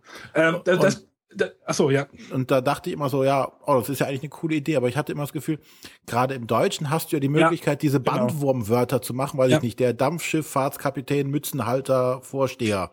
Ne? Ja, da das ist- so, so viele Buchstaben. Ja, das ist, das ist richtig. Das, da, das wollte ich auch gerade noch sagen. Das ist im Deutschen vielleicht ein bisschen, deswegen ist es auch nur hinten auf der 3 bei mir, dass man halt diese langen Wörter bilden kann. Das Problem ist halt, dass man die- diese langen Wörter einfach nicht durchbuchstabiert kriegt in der Zeit. Das ist meistens ein, da muss man halt D, A, B äh, hm, und so weiter. Äh, deswegen wird das vielleicht ein bisschen noch ein, äh, einkassiert davon. Also mein, mein wichtiger Faktor in diesem Spiel ist, war, war halt wirklich, das muss halt in 30 Sekunden durch sein. Ich glaube, sonst würde das Spiel auch nicht funktionieren. Genau, wenn du einfach fünf Minuten überlegen kannst und dann das ganze ein riesenlanges Wort, dann Ja, also nicht nur das riesenlange Wort, sondern auch die Tatsache, also was du halt erwähnt hast, am Ende des Spiels geht es ja darum zu gucken, dem anderen das nicht noch zu gönnen, sondern ihm die Buchstaben wieder wegzunehmen. Das würde ansonsten das Spiel irrsinnig in die Länge treiben. Also das, Ja, das, also- das hat dadurch auch ein natürliches Ende. Jetzt ist aber auch Schluss. die, die Zeit drückt in dem Spiel. Genau. Ja, das ist äh, äh, äh, Word on the Street äh, von Amigo und Jack D Deanen oder sowas. Decknan. Jack Danen, keine Ahnung. Gut. Okay. Dann komme ich zu meiner Nummer drei. Wie gesagt, für mich war es etwas komplizierter. Ich musste sehr tief in die Vergangenheit reisen. Und äh, Oh. um mich an Spiele zu erinnern, die wir mal so in größere Gruppen partymäßig gespielt haben. Und da habe ich, bei mir ist noch hängen geblieben, sehr, in sehr guter Erinnerung, Nobody is Perfect. Äh, das war oder ist von Ravensburger. Und eigentlich braucht man für das Spiel eigentlich gar kein Spiel. Es gibt ja die Variante äh, auch, die man sich selbst zu Hause zusammenzimmern kann. Also worum geht es? Ähm, es gibt ein, für jede Runde gibt es einen ja, Spielleiter, der eine sehr absurde Frage stellt. Weiß ich nicht, was hat Hans Müller am 11. September 1900 gemacht? Und äh, zu dieser Frage gibt es auch eine richtige Antwort. Äh, und nun müssen alle anderen Spieler aufschreiben, was sie denken, was hat Hänschen Müller da an dem besagten Tag getan und versuchen diese Aussage oder diese Antwort relativ glaubwürdig klingen zu lassen. Und äh, der Spielleiter erhält dann die ganzen Antworten der Mitspieler und auch die richtige Antwort und liest jetzt nun oder versucht nun alle Antworten wertfrei, also ohne Handzeichen zu geben, von wem es sein könnte, äh, vorzutragen und die anderen Mitspieler müssen dann raten, welches jetzt die richtige Antwort ist. Und äh, man kriegt Punkte dafür, wenn andere Leute meine, äh, die also die abgegebene Erklärung äh, bewerten. Und man kriegt dann natürlich Punkte, wenn man das Richtige bewertet. Ähm, wie gesagt, das Ganze braucht man gar kein Spiel eigentlich für. Man kann es halt auch mit einem Lexikon spielen oder sonstiges und ein Blatt Papier und Stiften. Aber das war halt immer sehr witzig, weil man da sehr kreativ sein musste und sich irgendwelche Erklärungen oder sonstiges aus der Nase ziehen musste, die irgendwie interessant klangen. Und vor allen Dingen die Kombinationen, die entstanden sind, waren doch so sehr aberwitzig des Öfteren. Ja, kann ich so bestätigen. Habe ich auch gute Erinnerungen an das Spiel damals. ist halt schon recht alt, aber ich glaube immer noch von Ravensburger verfügbar ja, ist schon, hat schon Klassikerstatus. Und mit der richtigen Gruppe, wo also gerade so denn, wenn der Spielleiter es schafft, die, die einzelnen Antworten so vorzutragen, dass man wirklich nicht erkennen kann, was die richtige ist, ist man auch meistens überrascht, was dann die, die wirkliche richtige Antwort auch ist. Weil dann denkt man so, ach, das war ja so offensichtlich und die anderen haben sich irgendeinen Quatsch mhm. ausgedacht und man denkt mal, ja, es muss irgendein Quatsch sein. Ähm, dazu muss man sagen, ich meine, das Prinzip ist ja später neu aufgelegt worden als Dixit, wo man nur noch irgendwelche Bilderchen hat, was vielleicht massentauglicher ist, aber ich finde, Nobody's Perfect hat mehr Unterhaltungswert an der Stelle als Dixit. Ja. Ja, das war Nobody's Perfect. Äh, ja, mein Platz 3 ist ähm, Times Up.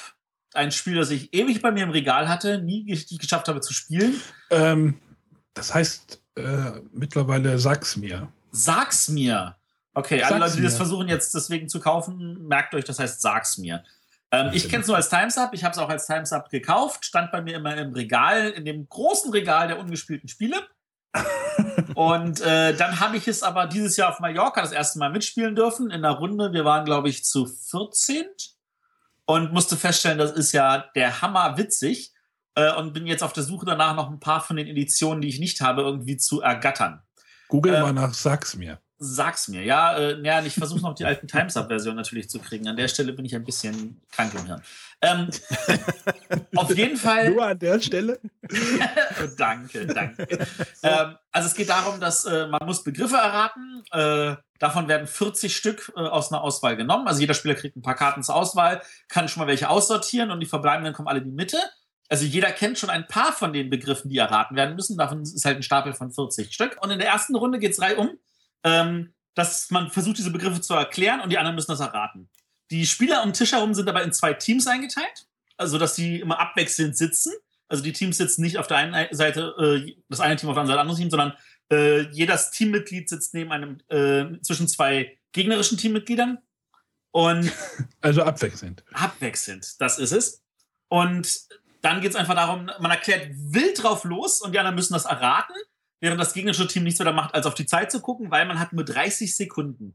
Und man versucht halt möglichst viele zu erraten. Und jeder erratene Begriff geht halt auf den Punktestapel. Und wenn der Stapel durch ist, das heißt, also wenn ein Begriff zum Beispiel nicht erraten wird, man kann ihn auch einfach drunter tun. Ah nee, in der ersten Runde darf man nicht runter tun. Ähm, wenn, er nicht, äh, wenn er nicht erraten würde, dann irgendwas ist Zeit rum, dann kriegt der nächste den Stapel. Wenn alle Begriffe durch sind, dann wird äh, das erste Mal Punkte gezählt. Das heißt, also bei 40 Begriffen kann es dann sowas sein wie, ein Team hat 23 Punkte, das andere hat 17. Ähm, jetzt wissen alle die, äh, die, die Begriffe in der Theorie. In der Praxis. Äh, da muss man ja aufpassen. Da muss man aufpassen. Jetzt kommt nämlich die zweite Runde. Ähm, die Begriffe werden wieder neu gemischt. Es geht beim nächsten Spieler weiter. Und der muss jetzt ähm, den Begriff beschreiben mit nur einem Wort. Der darf halt wirklich nur ein Wort sagen und die anderen äh, müssen dann natürlich sofort erraten, was es ist. Und jetzt gibt es aber auch nur noch einen Rateversuch. Das heißt, wenn man falsch redet, ist der Begriff weg und dann geht es zum nächsten Begriff. Ähm, das geht, äh, aber jetzt darf man, was man erst noch nicht durfte, jetzt darf man sagen, ah, Begriff ist doof, ich lege ihn mal drunter, ich gehe gleich zum nächsten Begriff. Ähm, man, man, mag nicht glauben, aber man kann, kriegt tatsächlich noch sehr, sehr viele Begriffe zusammen in relativ kurzer Zeit. Ähm, und selbst wenn das so skurrile Begriffe sind, die man sonst vielleicht nicht so gewohnt ist, ähm, weil man sich an doch irgendwie die eine Hälfte noch erinnert. Das Tolle ist daran, manchmal ist es so, dass es zwei oder drei Begriffe gibt, für die man ähnliche Wörter verwenden möchte. Und dann kommt natürlich das falsche Wort rüber. Ähm, das sorgt für entsprechend viel Lust, äh, äh, Lustigkeit am Tisch. Und äh, nachdem man die zweite Runde auch durch ist, gibt es noch eine dritte Runde. Jetzt darf aber nichts mehr beschrieben werden. Jetzt muss das pantomimisch dargestellt werden. Und auch da dürfen wieder die, die, die Rennern im Team nur einmal raten. Nach den drei Runden werden dann die Punkte alle zusammengezählt und wird geguckt, welches Team besser war. Und äh, das macht einfach eine Menge, Menge Spaß. Das kommt richtig gut rüber. Kann ich echt empfehlen. Also habe ich seitdem, seit dem Sommer jetzt schon ein paar Mal wieder gespielt und äh, würde ich auch immer sofort bei einer Runde dabei sein. Immer wieder einsteigen. Mhm. Also es gibt, also von diesem Sag's mir gibt es eine Familienedition. Ja. Und, und eine äh, Filmedition, glaube ich, aktuell. Ähm, also, was, was ich habe, ist, glaube ich, irgendwie so eine Deutschland-Edition. Da sind ganz viele berühmte deutsche Persönlichkeiten und Bauwerke und ähnlichen Kram drin. Äh, und was ich natürlich haben will, ist die Geek-Edition, die wir auf Mallorca gespielt haben, wo äh, Spielenamen und Autoren äh, äh ohne Ende gefragt sind. Und das ist dann schon witzig, wenn dann natürlich manche Autoren dann also gleichen Vornamen zum Beispiel haben oder so oder man verschiedene Werke mit ihnen verbindet. Das, das, das macht eine Menge Fets. Ja, Times Up von, von wem ist denn das überhaupt? Das ist von Peter Sarret. Erschienen bei Repos. Sarret? Also sag's. ja, Repos würde mich jetzt gleich zu meinem Platz 2 bringen, wenn ich darf. Gerne. Ja, die machen nicht nur, nicht nur Partyspiele wie Seven Wonders, was zu sieben geht, sie machen auch andere Partyspiele. Das ist so auch zu acht. Genau. Äh, genau, Repos hat nämlich, ich, ich rede glaube ich jetzt das dritte Mal über dieses Spiel. Äh, Cash and Gun, das ist meine Nummer zwei. Äh, bei Cash and Guns spielt ihr, also man kann es erstmal mit, von vier bis acht Leuten spielen. Je mehr, desto besser natürlich. Oder wie bei den meisten Spiel, Spielen unserer Kategorien jetzt hier. Äh, es geht darum, dass ihr einen Gangster verkörpert und ihr müsst die Beute aufteilen. Und der Clou des Spiels ist einfach, äh, es gibt Schaumstoffpistolen. Und allein die ziehen Spieler schon an. Also ich hatte das Spiel jetzt bei meinen, äh, am Wochenende, äh, am Wochenende bei meinen Eltern mit. Wir haben es nicht gespielt, aber ich habe meinem Neffen die Pistolen gezeigt. Und er meinte, oh, was ist das denn? Können wir das spielen? also das, das äh, funktioniert in der Altersgruppe natürlich. Und es ist ein ganz simples Spiel. Man lädt seine Knarren quasi entweder mit einer scharfen Patrone oder einer Platzpatrone. Dann bedroht man Spieler, indem man den ein oder indem alle Spieler gleichzeitig den anderen Spielern die Waffe ins Gesicht drücken, mehr oder weniger, also bedrohen. Und dann müssen die Spieler entscheiden, ob sie stehen bleiben oder sich lieber aus der Runde verabschieden. Weil, weil, wenn sie genug Waffen im Gesicht haben und denken, oh, ich könnte vielleicht doch angeschossen werden, dann gehen, geht man besser. Äh, und danach wird dann und danach äh, wird dann halt aufgedeckt, was ob geschossen wird oder nur mit Platzpatronen geblufft wird und danach wird dann einfach die Beute verteilt. Ähm, sehr simpler Spielablauf. Es passiert sehr viel Trash-Talk am Tisch. Es passieren viele lustige Dynamiken entwickeln sich, wenn jemand in der einen Runde ziemlich viel einsammelt, weil er aus Versehen wirklich der Letzte ist, der noch stehen geblieben ist, was halt auch vorkommen kann und der dafür gar nichts konnte. Dann wird er in der nächsten Runde meistens sehr, sehr stark bedroht und ja, man muss halt nur über diesen Punkt hinwegkommen, dass das Pistolen sind, mit denen man da, oder mit Schaumstoffpistolen, die eine orangene Spitze haben. Also, die haben das schon versucht, das Ganze abstrakter zu halten. Aber es sind halt Pistolen, mit denen man die Leute bedroht. Aber ich habe halt festgestellt, dass die Leute zwar erst Bedenken hatten, aber nach der zweiten Runde sind die vollkommen verflogen, weil der Spaß an dem Spiel einfach so groß ist. Also, sie haben sich darauf eingelassen, das ist ja das Entscheidende. Ja, man muss sich darauf einlassen. Wenn man sagt, oh, Pistolen, nee, geht gar nicht, dann. Äh, aber ich hatte halt wirklich mit der Schwiegermutter gespielt und, und ihrer Tochter, die hatten dann, da hatte die Tochter gesagt, oh, ich weiß ja auch nicht, wenn ich jetzt Mama irgendwie eine Pistole ins Gesicht drücke, äh, und was macht ihre Mutter? Erste Runde erstmal schön auf ihre Tochter gezielt und dann war natürlich dann der Rache, die Rache da und dann hat es dann halt funktioniert, dann war die Dose geöffnet sozusagen. Also dann vergisst man das halt auch. Äh, René hatte ja auch schon mal darüber geredet, oder wir hatten ja schon mal darüber geredet, dass René da auch erstmal ein paar Bedenken hatte, aber genau. man vergisst das relativ schnell. Ja. Man, und wir sind dann das ganze Spiel ist das ganze Spiel ist auch total comicmäßig aufgezogen. Also man hat so Spielercharaktere, die sind einfach so Comicfiguren. Das sind nicht einfach irgendwelche Fotos von irgendwelchen bösen Gangstern, sondern man versucht das aus dieser Ecke rauszuholen. Also es ist auch schönes Spielmaterial. Ähm, man kann, wenn man angeschossen wird, kriegt man so einen Pflastermarker, was der total witzig aussieht. Und diese Beutekarten sind schön groß und äh, ist auch was für meine Hände.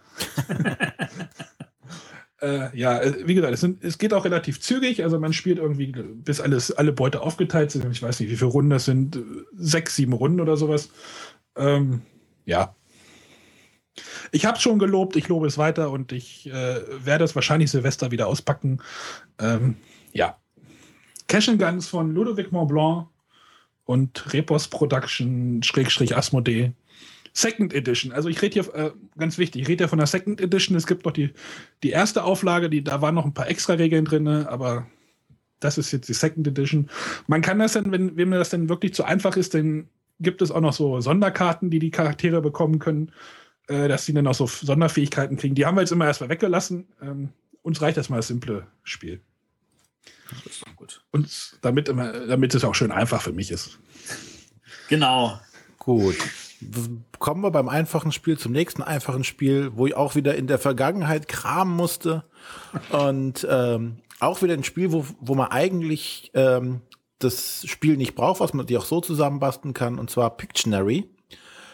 Im Endeffekt das altbekannte oder vielleicht bei vielen nicht bekannten Montagsmaler. Also sprich, ähm, man versucht mit seinem Teampartner, also es wird in Teams gespielt von zwei Personen, einen Begriff zu zeichnen und der muss quasi erraten, um was es sich handelt. Dabei sind, ist natürlich dann ausgeschlossen, dass man schreibt oder äh, dass man dabei spricht. Es muss rein übers, übers Malen gehen und ja, eigentlich immer so, so ein Spiel, was, was sofort jeder kapiert und mitmachen kann, wo der Spaß auch dabei ist, wenn man nicht an, dabei ist, was machen zu müssen, sondern man den anderen einfach nur zuguckt, guckt, äh, wie sie dabei versagen, das zu malen oder zu erraten. Aha, da kommt der kleine Masochist in dir durch. Genau. Und ähm, haben wir halt damals in so einer Runde von acht bis zehn Leuten halt relativ regelmäßig gespielt. Und man merkt halt auch, dass man sich irgendwann schon so Strategien zurechtgelegt hat. Ne? Also, uh, Strategien. Ja, auch bei solchen Spielen ist das ja möglich, dass man sagt, okay, äh, es sind halt zwei Worte oder äh, das hat äh, sobald einer, weiß ich nicht, äh, irgendwie einen Hasen gemalt hat, wusste man, okay, es geht um irgendein Tier oder sonstiges. Also da konnte man tatsächlich besser drin werden in diesem Spiel, also gerade in dieser Kommunikation untereinander. Ich sehe jetzt schon eine neue Kategorie bei uns irgendwann mal in der Sendung auftauchen. Der Strategietipp der Woche. aber gute Idee. Nee, aber ähm, malt ja, einen Hasen. Ist halt auch schon, wie gesagt, ein ganz altes Spiel. Äh, ich sehe gerade hier auf BGG das die erste Version ist von 85. Echt? Ich würde ja. wetten können noch älter. Und äh, ja, wie gesagt, äh, eigentlich ein Spiel, wo man äh, jetzt nicht das Spiel an sich verkaufen muss, sondern da reicht ein Blatt Papier, Stift und ein bisschen Idee, was man malen könnte und dann geht's los. Was ist der Vorteil gegenüber Activity? Ähm, war jetzt nicht bei Activity, dass du noch mehrere unterschiedliche Sachen, dass du ähm, verbal machen konntest? Du, du, manchmal musst du erklären, manchmal musst du zeichnen, manchmal ja. musst du Pantomime machen, genau. Ähm, wenn du nur zeichnen möchtest, wenn du, weil viele Leute haben ja manchmal das Problem, sie möchten dann auch gar nicht sich da so zum Affen machen, dass sie pantomimisch irgendwas darstellen wollen. Ist halt, du bist halt auf, nur auf Zeichnen beschränkt. Das ist der große Unterschied. Und ansonsten gibt es zwischen Activity dann da gar keinen großen Unterschied. Es gibt ja noch Crani Cranium, aber da musst du auch mehrere Sachen machen. Da gibt es noch Kneten zusätzlich. Ja, da gibt es noch Kneten, ist geil. ähm, an der Stelle äh, wollte ich kurz reinwerfen, äh, eine Lanze brechen für Activity Connection. Ähm, das fand ich sehr, sehr witzig damals. Dass, äh, da hast du drei Begriffe, die du schnell hintereinander erklären, zeichnen, was auch immer machen musst. Und danach gibt es eine offene Runde für beide Teams, wo es einen Begriff gibt, den man entweder vor alle drei geratenen Begriffe oder dahinter packen kann und die dann ein neues Wort ergeben. Das fanden wir noch zusätzlich spannend. Also das, das war die Activity-Variante, die ich mal am liebsten gespielt habe. Wir reden doch jetzt aber nicht über Activity. Ja, naja, aber ist, so groß sind die Unterschiede jetzt nicht. Nein, das ist schon richtig. Ähm, aber wie gesagt, das ist kurz und knapp dazu. Äh, Pictionary, guck grad von wem es ist. Wie gesagt, ist relativ alt. Zum Glück sind wir vorbereitet. Gary Everson. Nein? Nee, invented by Robert Angel. Genau. genau. Ja. Das Ding hat nämlich auch seinen eigenen Wikipedia-Eintrag sogar. Oh. Uh, das können nicht viele Spiele von sich sagen. Nee, das können nicht viele. Aber dann darf jetzt der Matthias mit seinem Platz 2 weitermachen.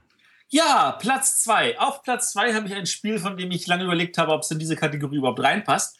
Ähm, aber ich habe mich jetzt einfach mal dafür entschieden, und zwar ein solches Ding.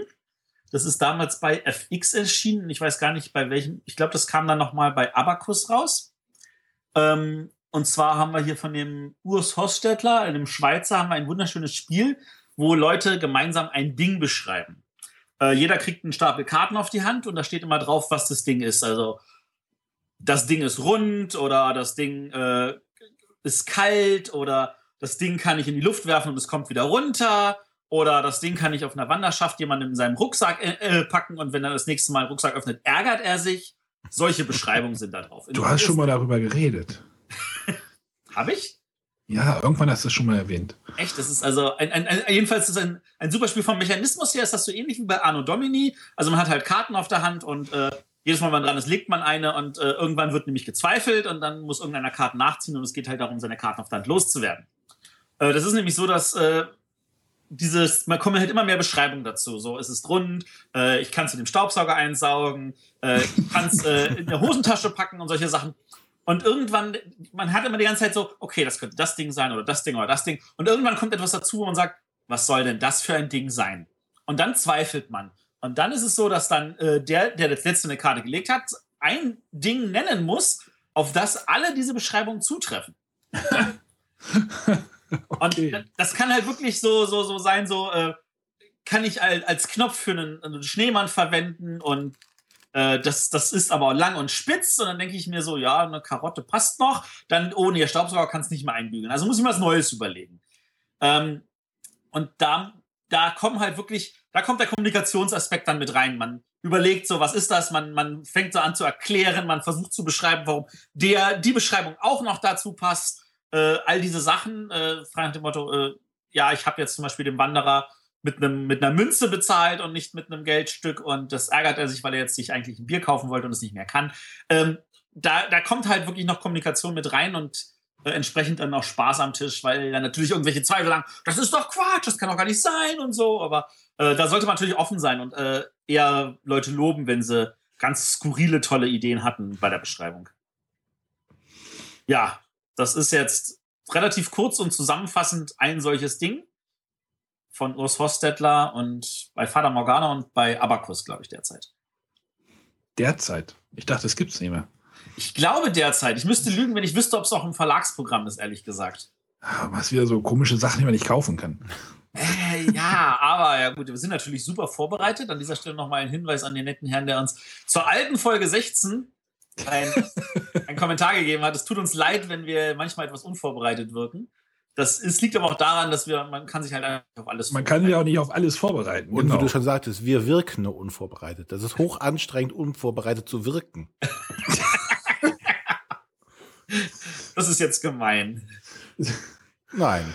Nein. Gut, dann, ist, das, dann, dann äh, ein Blick auf die List Seite sagt mir, äh, momentan gibt es ein solches Ding nicht. Tja, dann müsste er zu Ebay oder auf den Flohmarkt gehen. Oh. Wahrscheinlich. Aber lohnt sich. Oder zu Arnes Platz 1 greifen. Ja, meine Platz 1 ist nämlich zu bekommen. Das ist nämlich Bang the Dice Game. Ich hatte, glaube ich, auch am Anfang, ganz am Anfang unserer Podcast-Karriere auch schon mal, glaube ich, drüber gesprochen, wenn ich mich nicht irre. Das ist ganz schön gewalttätig, kann das sein? Ja, das tatsächlich ganz Bang the Dice Game. Ja, ich habe, das ist mir auch vorhin aufgefallen, als ich die Liste geschrieben habe. Hab gedacht, Hast du in deiner oh, Kindheit nicht genug Cowboy und Indianer spielen dürfen? Nein, da in dem Ghetto, wo Arne wohnt. Genau, Cowboy und Indianer ist nämlich das Stichwort. Äh, wir verkörpern zwar keine Indianer, aber eine Menge Cowboys. Äh, es gibt den Sheriff, es gibt die Hilfs-Sheriff, die den Sheriff beschützen, es gibt die Gesetzlosen, äh, es gibt die Banditen und jede Gruppe hat ihr eigenes ihr Spiel. Das doch alles dieselben, oder? Die Gesetzlosen, die Sheriffs, das ist doch die Banditen. Nee, was? Hä? ich habe genug Filme gesehen, wo das dasselbe war. Ach so, okay. In diesem Spiel ist es nicht dasselbe. Jeder Spieler bekommt nämlich eine Rolle zugeteilt, äh, spielt diese aber nicht offen aus, sondern bleibt verdeckt. Äh, nur der Sheriff ist bekannt. Und dann geht es halt darum, äh, wie gesagt, sein Spielziel zu verfolgen. Erstmal muss, muss man irgendwie schauen, dass irgendwie die Hilfs-Sheriff den Sheriff am Leben lassen, äh, indem sie ein bisschen heilen. Dadurch wird dann klar, wer die Sheriff, Hilfs-Sheriff sind. Die Banditen versuchen, den Sheriff zu, um, umzubringen. Äh, die Gesetzlosen wollen alle umbringen. Als letztes stehen bleiben. Und ja, das ist, äh, klingt jetzt erstmal nach so einem, nach normal Bang the Game. Also das, Bang ist ja auch schon ein bisschen älter. Aber hier wird das Ganze nicht über Karten gespielt, sondern über Würfel. Es gibt halt Schießwürfel, also Würfel, mit denen man auf den Gegner schießen kann. Äh, Indianer greifen an. Äh, mit Bier kann man, kann man sich heilen, kann man sich oder andere heilen, was yeah. natürlich thematisch passend ist.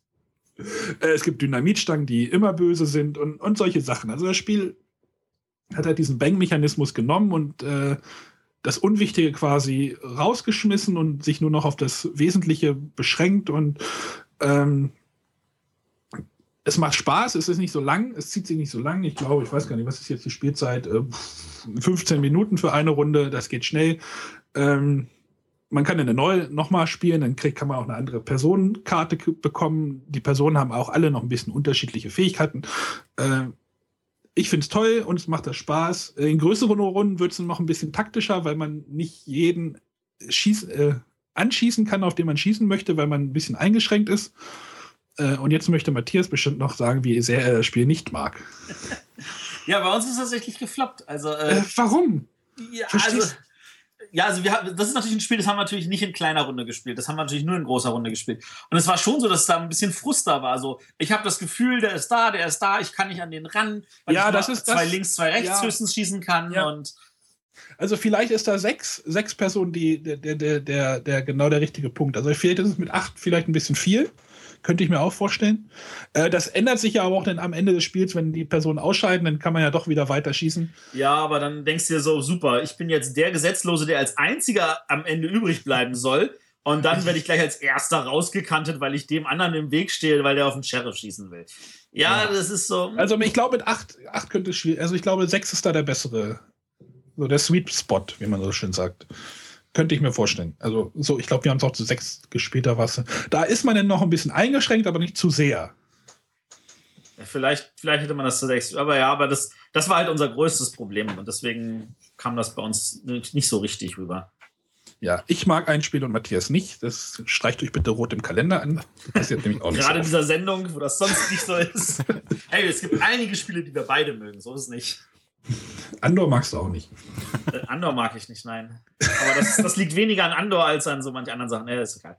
Äh, Bang, the, Bang the Dice Game von äh, Michael Parment oder ja, oder Michael Palme, keine Ahnung. Und Lukas Zach. Ja, das ist auch die deutsche Version von Abacus. Genau, ist die deutsche Version von Abacus, genau. Ja, René. Ja, der Arne hatte schon unterschiedliche Rollen und ich komme jetzt auch zu einem Spiel, was unterschiedliche Rollen verwendet und mal nicht ganz so alt ist wie die davor genannten, was ich auch besitze. Da wird es mit sechs, mit sechs Spielern auch. Da sechs Spieler sechs ist schon Spielern zu wenig. Also je mehr, desto besser. Also das kann man hier locker mal mit 15, 20 Leuten spielen. Und zwar die Werwölfe von Düsterwald. Ähm, die Werwölfe ist, äh, gibt es ja auch als Version, dass man es Mafia nennt. Es ist halt dieses ähm, Prinzip, dass es eine Gruppe von Personen gibt, hier in diesem Fall sind es Werwölfe, die gegen die äh, anderen Leute im Spiel spielen. Und hierbei versuchen halt die Werwölfe, die Menschen nacheinander aufzufressen und äh, als einzige zu überleben. Und die Menschen versuchen natürlich, die Werwölfe aus dem Dorf zu vertreiben, so dass es gar nicht dazu kommt, dass alle gefressen werden. Und eine dieser beiden Seiten kann halt dann gewinnen. Ähm, das Ganze läuft dann äh, so ab, dass äh, es einen Erzähler gibt, der die Geschichte erzählt. Und die Geschichte läuft immer folgendermaßen ab, dass die Leute sich abends schlafen sehen, legen. Das heißt, alle schließen die Augen. Und dann werden nach und nach die Werwölfe und die Menschen und die entsprechenden Rollen, die Leute haben, aufgerufen und dürfen dann ihre Aktionen ausmachen. Zum Beispiel, wenn die Werwölfe dran sind, öffnen die die Augen und erkennen sich praktisch darunter, dass sie sich jetzt sehen, also das sind ja die einzigen, die dann die Augen geöffnet haben, und dürfen dann entscheiden, wen, oder wen sie auffressen wollen in dieser Runde. Und dann werden nach und nach noch die anderen Rollen aufgerufen und dann, wenn das Dorf dann praktisch erwacht, öffnen allen wieder die Augen, bis auf einen, das ist derjenige, der von den Werwölfen diese Runde äh, gefressen wurde. Der schreitet dann quasi aus und darf nur noch als Zuschauer fungieren. Und dann beginnt die Runde am Tag und da dürfen dann eigentlich wahllos irgendwelche haltlosen Verdächtigungen ausgesprochen werden, wer dann. Passiert aber zum Glück nie. Nein, es geht immer rein monkmäßig ab, dass man an feinsten Details erkennen kann, wer ein Werwolf sein könnte. Also meistens in der ersten, nach der ersten Nacht hat man eigentlich nie eine Chance, äh, einen Werwolf wirklich zu erkennen, weil wenn der sich jetzt nicht durch, ähm, weiß ich nicht, wilde Handzeichen oder Husten oder Trampeln oder Aufstehen verraten hat, äh, kann man, hat man keine Chance, ihn zu erkennen. Also beginnt man wild zu diskutieren. Und der Spielleiter bricht die ganze Diskussionsrunde dann ab nach einer gewissen Zeit, wenn er denkt, äh, man einigt sich nicht. Und dann müssen halt alle zu einem Zeitpunkt bestimmen, wer jetzt rausgewählt werden soll. Natürlich dürfen dann die Werwölfe, von denen keiner weiß, dass es momentan Werwölfe sind, mitraten und können so einen weiteren Dorfbewohner bezichtigen, ein Werwolf zu sein, der dann das Dorf verlassen muss, womit wieder ein weiterer Spieler ausscheidet. Daran erkennt man dann schon, dass man hier, je mehr Leute man hat, desto länger dauert das Spiel und äh, so spaßiger wird es halt auch. Ja, aber wenn man am Anfang ausscheidet, ist das dann immer noch so spaßig? Ja, also eigentlich hast du genug Sp äh, Spannung dabei zuzugucken. Vor allen Dingen, wenn du halt äh, dann in der Nacht die Augen offen halten darfst und gucken kannst, okay, wer ist denn jetzt eigentlich der Werwolf? Und dann gerade bei den Diskussionen, du musst halt still sein, darfst halt keine Tipps geben. Das wäre ja dann entsprechend blöd. Aber äh, du kannst schon mitverfolgen, wie Leute dann sagen, oh, der war es oder der könnte es gewesen sein, es muss aus der Richtung gekommen sein. Und das Ganze wird natürlich noch erweitert dadurch, dass es halt noch bei den Dorfbewohnern auch noch verschiedene Rollen gibt. Also so klassischerweise ist, gibt es zum Beispiel eine ähm, Seherin, die dann ähm, einmal in der Nacht äh, den Spielleiter fragen darf, äh, ob der und der Spieler ein Werwolf ist. Und das läuft natürlich alles jetzt ohne äh, Sprechen ab. Und dann gibt der äh, Spielleiter entsprechend Handzeichen, das ist ein Werwolf oder das ist kein Werwolf. Ja, dann dadurch entsteht wieder eine neue Dynamik, dass die natürlich die ähm, diese äh, Seherin weiß, wer ein Werwolf ist, ist aber nicht offen sagen darf, weil sie ist dann definitiv das nächste Ziel der Werwölfe in der nächsten Nacht. Also sie muss versuchen Hinweise zu geben, ohne dabei zu erkennen, sagen, ja, ich weiß, der und der ist ein Werwolf. Und so gibt es auch mit verschiedenen Erweiterungen neue Rollen, die hinzukommen. Auch so eine so eine spannende Sache ist, es gibt äh, das Liebespaar ähm, das miteinander verbunden ist und sobald der eine stirbt, stirbt der andere aus Trauer mit. Und äh, aber es auch sein kann, dass das Liebespaar einer ein Werwolf ist und der andere nicht. Oh. Also da gibt es die unterschiedlichsten Karten und, und Rollen, die da Einfluss halten und ja, einfach. Da gibt es auch inzwischen auch einige Erweiterungen zu. Also genau. ich habe ich hab das Spiel mir vor fünf Jahren mal gekauft. Das ist ja nur so eine kleine Schachtel. Äh, es liegt leider seit fünf Jahren ungespielt in meinem Schrank. Ähm, bei mir scheitert es halt irgendwie daran, dass ich die Leute zusammenkriege. Ja, und du, du hast es ja, noch nicht verkauft. Nee, da kriegst du ja nur. Nein, will ich ja auch gar nicht. Nee, nee, ich will das ja auf jeden Fall mal spielen. Es gibt ja, ich weiß nicht, ob ich jetzt René dazwischen grätschen kann, es gibt ja so Werwölfe von Düsseldorf, das Brettspiel so ungefähr. Also es gibt ja dieses Jäger der Nacht. Mhm. Ja. Was ja so, so ein bisschen so ähnlich ist, aber halt du brauchst keinen Moderator, du brauchst weniger Spieler. Es gibt halt Vampire, die gegen Werwölfe kämpfen und die Menschen hängen da auch noch irgendwie zwischen. Das ist ja so ein bisschen so ähnlich. Das habe ich gespielt, das war, fand ich super. Deswegen möchte ich unbedingt Werwölfe mal spielen. Ähm, ich habe ja auch noch dieses Vollmondnacht jetzt hier, dieses One-Night-Werwolf. Das wollte ich auch noch erwähnen. Das finde ich eigentlich ziemlich spannend, weil du halt äh, nicht dieses, äh, gerade wenn du 20 Mann bist, und dann das Problem hast, naja, jetzt gehen die stückchenweise und dann kann ja da wirklich abendfüllend sein, so eine Runde. Und bei diesem One Night Ultimate Werwolf, da hast du halt nur eine Runde und nach zehn Minuten ist das Spiel vorbei. Ja, da, das werde ich auf jeden Fall mal ausprobieren, wie das so ankommt. Und dann hoffe ich, dass ich irgendwann das große Werwölfe mal auch mal spielen kann. Also wie gesagt, das, das Werwölfe und wie gesagt, mit den ganzen Erweiterungen, es gibt noch äh, Voll, nee, wie heißt das? Vollmond und äh, The Village, wo da dann noch weitere Spezialfähigkeiten zukommen. Du kannst immer mehr Leute quasi hinzuholen, dass du Runden von auch 30 Mann damit bespielen kannst. Äh, ich weiß jetzt natürlich nicht, wie eine Runde von 30 Mann dann da wirkt, ob das dann auch spielbar ist. Aber äh, so eine Runde von 15 bis 20 Leuten ist auf jeden Fall dann ein echter Kracher. Und das einzige Problem, was man öfters hat, ist, dass man viele Leute erst dazu überreden muss, mitzumachen die sich das ja, vielleicht gar nicht trauen. Ne, die da, ja. Weil du musst schon aktiv da kommunizieren und reden und wirklich einfach haltlos irgendwelche Verdächtigungen aussprechen. Ansonsten ist das Spiel dann nämlich äh, stumm und alle sitzen da und keiner tut ja. irgendwas. Und du darfst natürlich nicht schummeln. Und es gibt auch noch zwei Versionen davon, ne? Also äh, im deutschen Markt auf jeden Fall. Also es gibt ja einmal das Werwölfe von Düsterwelt, das ist ja von Asmodee, diese kleine Schachtel. Mhm. Und dann gibt es ja noch von Pegasus das Werwölfe. Ja. Oder Ultimate Werwolf oder, oder irgendwie sowas. Oder Werwolf Deluxe. Wie gesagt, es äh, gibt ja auch, es gibt eine ganze Familie von. Es gibt ja die, ursprünglich hieß es wohl Mafia und also da gibt es so viele Erweiterungen und Varianten von. So diese, glaube ich, dieses Mafia ist das ursprüngliche gewesen, soweit ich das jetzt richtig im Kopf habe. Ja, ich glaube auch, das war irgendwie so. Das, das war so eins von diesen Spielen, das, das kannte jeder, da gab es nie eine Schachtel für. Ja. Genau, aber, aber man muss halt die Leute zusammenkriegen und die dann halt auch noch ne, dazu bewegen, halt sich so ein Spiel zu öffnen. Und ja. das ist mein, also ich kenne so viele Leute, die sagen, oh, ich möchte mal gerne Würfelwürfel spielen und ja. Man muss die Leute dann wirklich dazu zu treiben, also die sich so ein bisschen dagegen wehren, weil so, oh, ich kenne das nicht und ich kann nicht so gut reden. Das ist, glaube ich, eigentlich. Ja, und du brauchst halt noch diesen, diesen Moderator, ja, auch der noch auch nur das Spiel kennen muss. Ja, aber da, eigentlich findet sich da immer einer, der das dann auch gerne macht.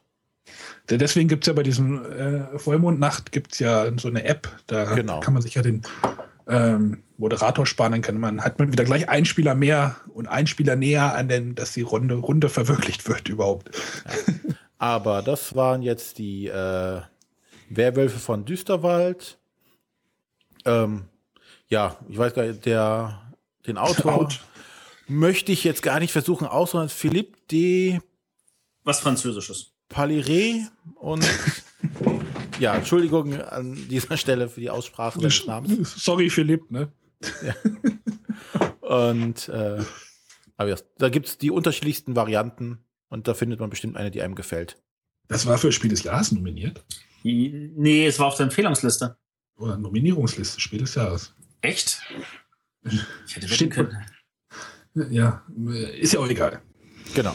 Ja, aber die, die Jury fand das auch damals ziemlich beeindruckend, als es auf Deutsch rauskam. Das stimmt, daran erinnere ich mich. Ja. Wann war denn das? 2000, ähm, also 2001 steht hier, ist es rausgekommen. Und 2003 zum Spiel nominiert.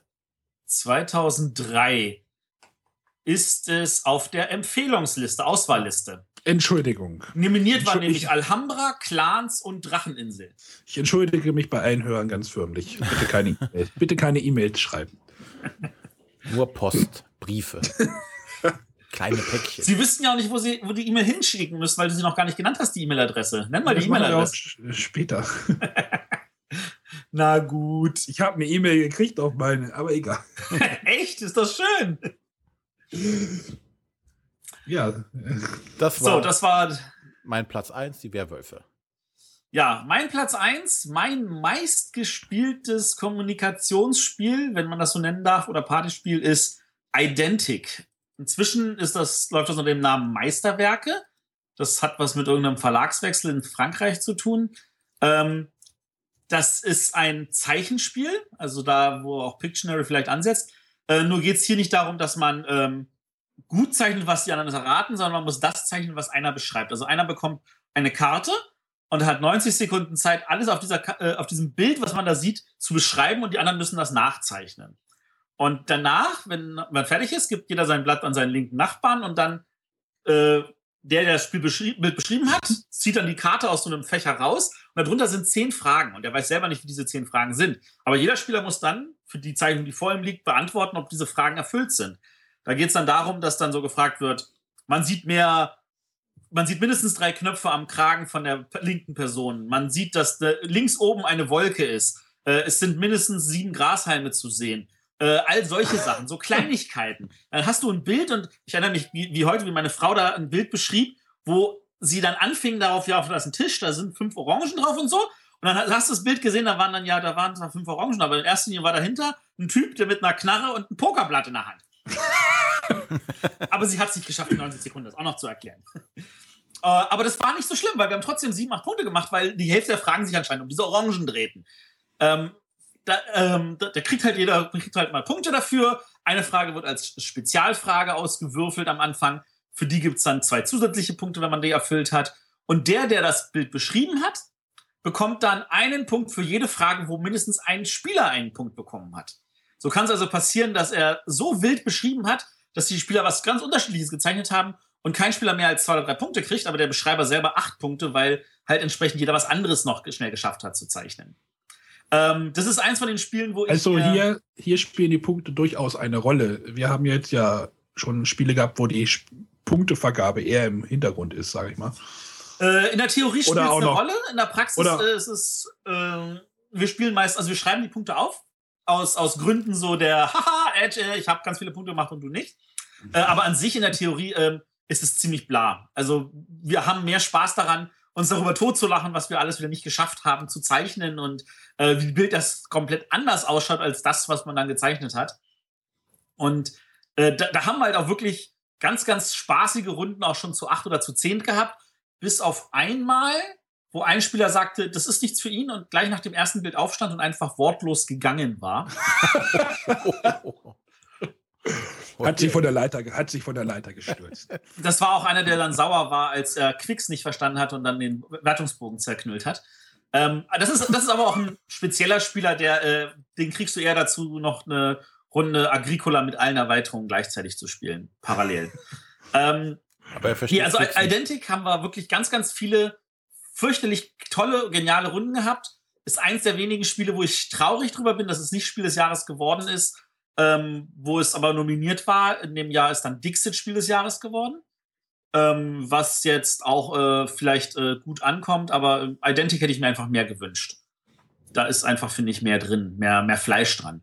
Die böse Jury. Ja, böse würde ich das jetzt nicht nennen. Die haben halt ihre eigenen Erfahrungen gemacht und Dixit ist ja auch ein gutes Spiel.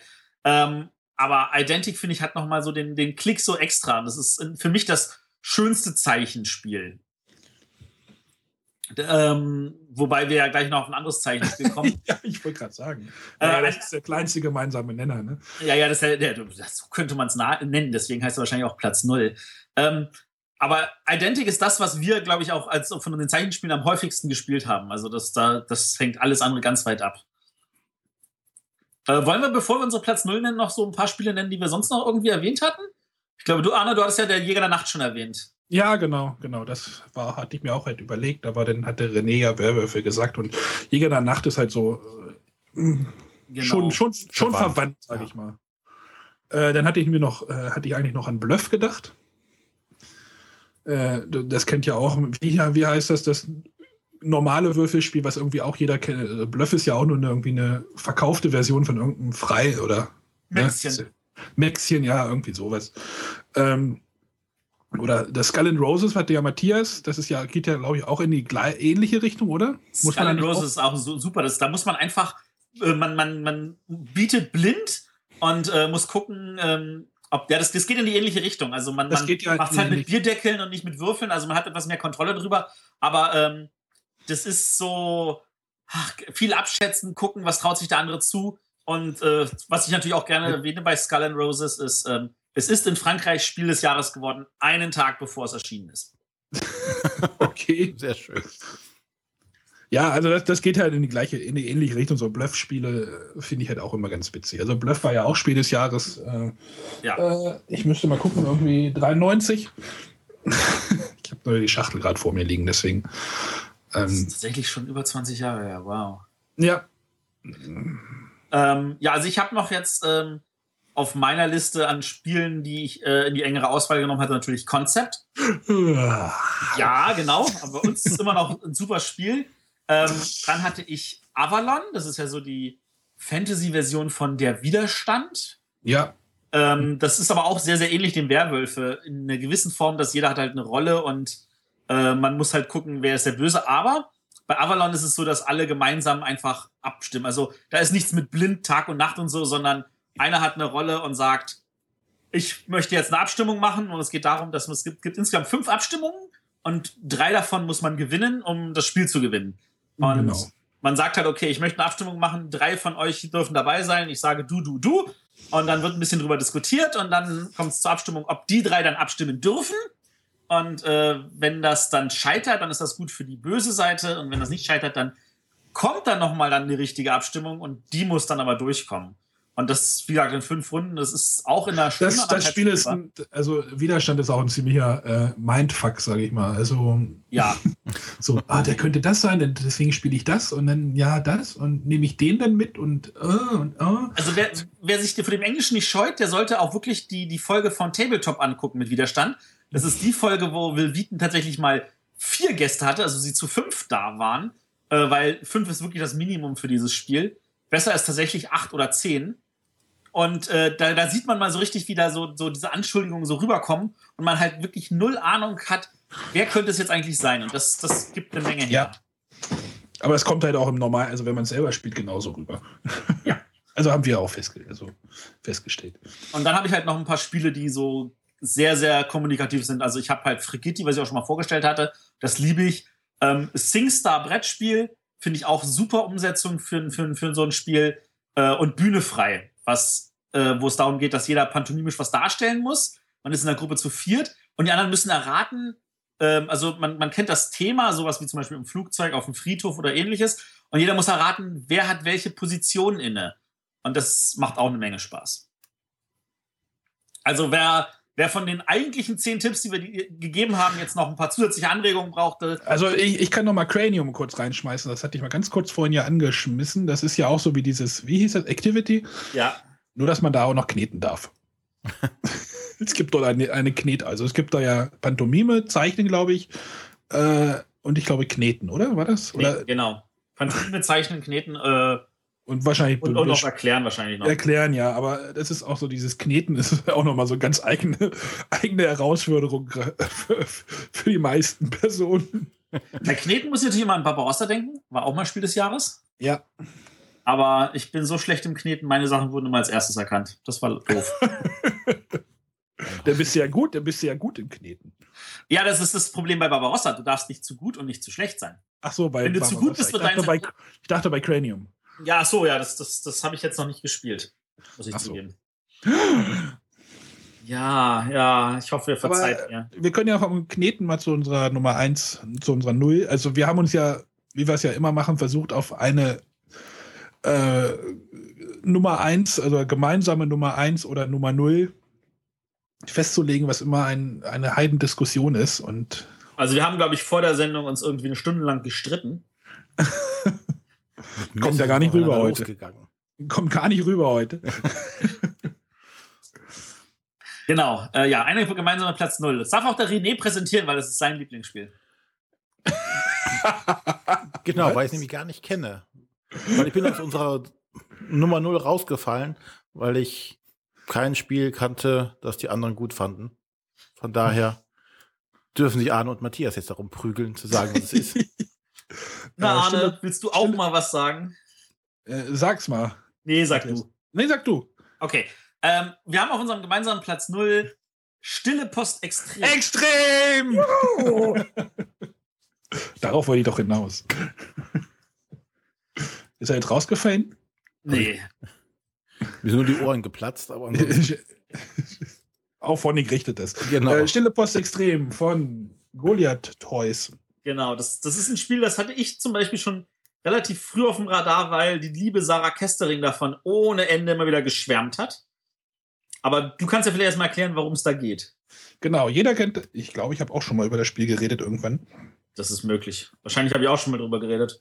Ähm, Genau, jeder kennt das Kinderspiel Stille Post, in dem man einen Begriff von einem Ort zum anderen flüstert.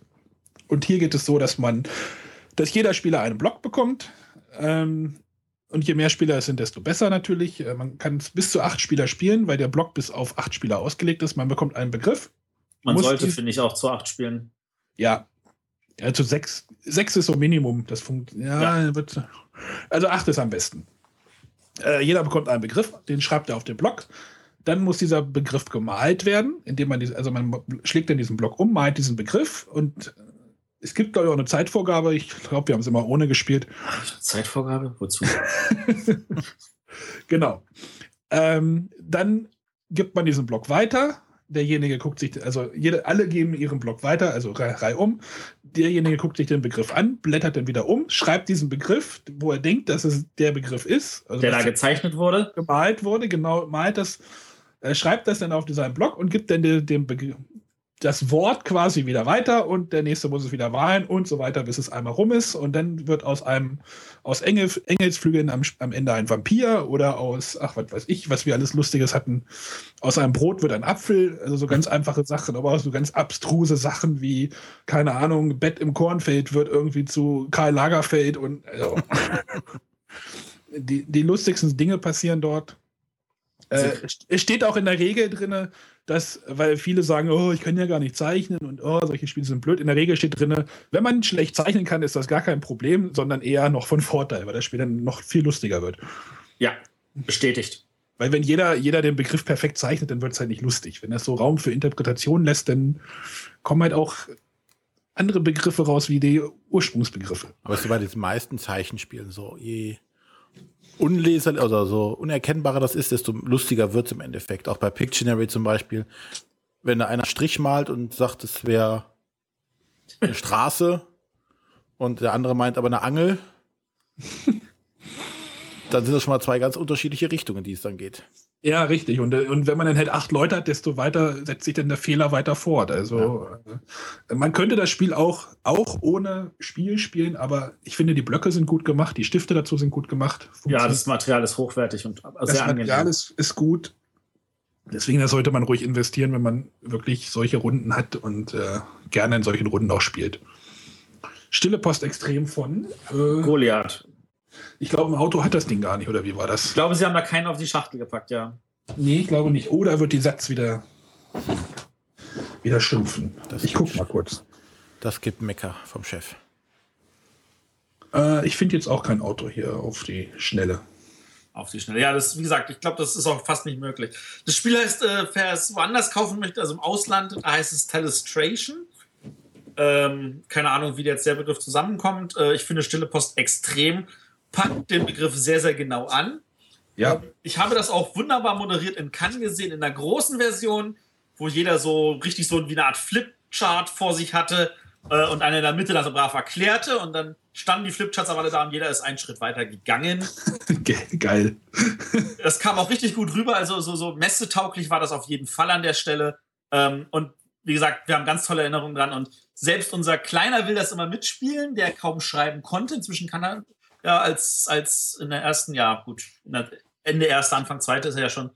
Der kann inzwischen lesen und schreiben und der will das trotzdem noch immer spielen. Also. Aber ich weiß nicht, wie die Punktevergabe funktioniert. Ja, man kann es halt, man kann's, man kann's recht, mit irgendeiner keine Ahnung wie. Man kann es mit irgendeiner Punktevergabe spielen, aber Punktevergabe. Der Spieler erhält einen Punkt, wenn das letzte Wort in seinem Zeichenblock mit dem Geheimwort zu Beginn übereinstimmt. Sollte die Lösung nicht gefunden worden sein, gibst du für, die, für die Definition, die dir am besten gefällt, einen Punkt. In jedem Fall bekommt die beste Zeichnung einen weiteren Punkt. Die Punkte werden auf der dafür vorgesehenen Seite zu Beginn des Blocks notiert. Ja. Wie auch immer. Wie auch immer. Das war, glaube ich, nicht unwesentlicher könnte es nicht sein. Das ist überhaupt also etwas, bei, was ich bei diesen Kommunikationsspielen immer wieder unterstreichen muss. Es kommt halt nicht auf die Punkte an. Äh, bei Boardgame Geek steht auch kein äh, Designer. Ja, ich glaube, jetzt haben wir zehn Spiele vorgestellt. Oder auch 20. Oder auch 20, die dafür sorgen sollten, dass jetzt auf der nächsten größeren Runde oder auf der Weihnachtsfeier, genau, mit dem Chef eine Runde Werwölfe. mit dem Chef ein bisschen Cash and Gun spielen, das wäre doch viel lustiger. Oh ja. Besonders bei meiner Frau könnte ich mir das jetzt gerade richtig gut vorstellen, wenn die da im, im Steuerbüro. Oder mit ein paar Kunden. genau. Oh ja. Ja, aber da sollte für jeden eigentlich was dabei gewesen sein, der jetzt da sich ein bisschen für das Thema begeistern kann. Selbst ich habe da drei Sachen gefunden, was schwer genug war. die nächste darfst du dir aussuchen, die nächste Top 10. Genau, die nächste Top 10 darfst du dir aussuchen. Top 10 Zombie-Spiele. hey, ich kenne auch eins. Sechs nimmt oder was? genau. Ja, aber ich glaube, dann sind wir jetzt hier mit unserer Top 10 am Ende angelangt. Ja. Und dann bleibt uns erstmal nichts anderes übrig, als uns fürs Zuhören zu bedanken. Äh, Nochmal vielen Dank an die Kommentare zur letzten Sendung. Ähm, die waren wirklich sehr ausführlich und haben viele, also ich habe auch noch eine E-Mail bekommen, haben viele, viele, Les äh, viele Leser, viele Hörer äh, irgendwie zurück in die 90er katapultiert, wie ich das so mitgekriegt habe. Äh, viele Erinnerungen sind wohl hochgekommen. Äh, die Folge hat, hat, uns auch sehr viel Spaß gemacht. Ähm, auch wenn noch ein paar Spiele unter den Tisch gefallen sind, wie XXX Xenophile, nee, wie hieß das? Ja, ja. Xenophile, ja, genau. Ir irgendein Sex, Sex TCG oder. Hey, hey, hey. Nee, erotisch. Ach, ero Künstlerisch wertvoll, ja. Genau. In dem es irgendwie ums Kopulieren ging. Das hast du jetzt aber liebevoll umformuliert, ja. genau. Ähm, wir haben das Thema, glaube ich, nur angekratzt. Also wir haben nach der Sendung auch noch ein bisschen weiter gequatscht und da sind auch noch so ein paar Sachen rausgekommen und äh, ja, vielleicht gibt es da irgendwann noch mal eine Fortsetzung in irgendeiner Form. Es war auf jeden Fall nicht erschöpfend. genau. Erschöpfend für uns. Genau, aber wie gesagt, die Kommentare fanden wir sehr toll und äh, freuen uns, dass das so auf äh, an, so, so einen Anklang gefunden hat. Ja, grundsätzlich freuen wir uns über alle Kommentare, auch jetzt ähm, der Hörer, der jetzt gestern bei Folge 16 einen Kommentar hinterlassen hat, dass er jetzt alle nachhören wird, die Folgen, er wird wahrscheinlich in, je nachdem wie schnell er hört, in zwei Wochen dann vielleicht diese Folge hören. Hier mit einem netten Gruß. Der Kommentar ist angekommen, die Kritik, die damit verbunden war, auch. Die aber das Beste zu tun. Muss, muss aber nur noch umgesetzt werden. Ja. Wir konnten nicht so schnell reagieren. Ja. Und ja, wir bereiten uns aber jetzt schon auf die nächste Folge vor, die wir in zwei Wochen dann veröffentlichen werden. Wir schon vorher aufnehmen werden, weil wir wollen ja zu Weihnachten dann doch auch Weihnachten haben. Genau. Und das Thema wird dann sein Carcassonne. Da hatten wir schon angekündigt, dass wir den äh, Dirk als Gast ja. äh, in unserer Sendung haben, genau. der dann mal ein bisschen aus dem Nähkästchen plaudern kann. Rund um das Thema Carcassonne. Hintergrundwissen vermitteln. Alles, was wir zu Carcassonne schon immer wissen wollten, aber noch nie getraut haben zu fragen. Wir werden es einfach mal fragen. Dazu nochmal der Aufruf, schreibt uns auch noch eure Fragen.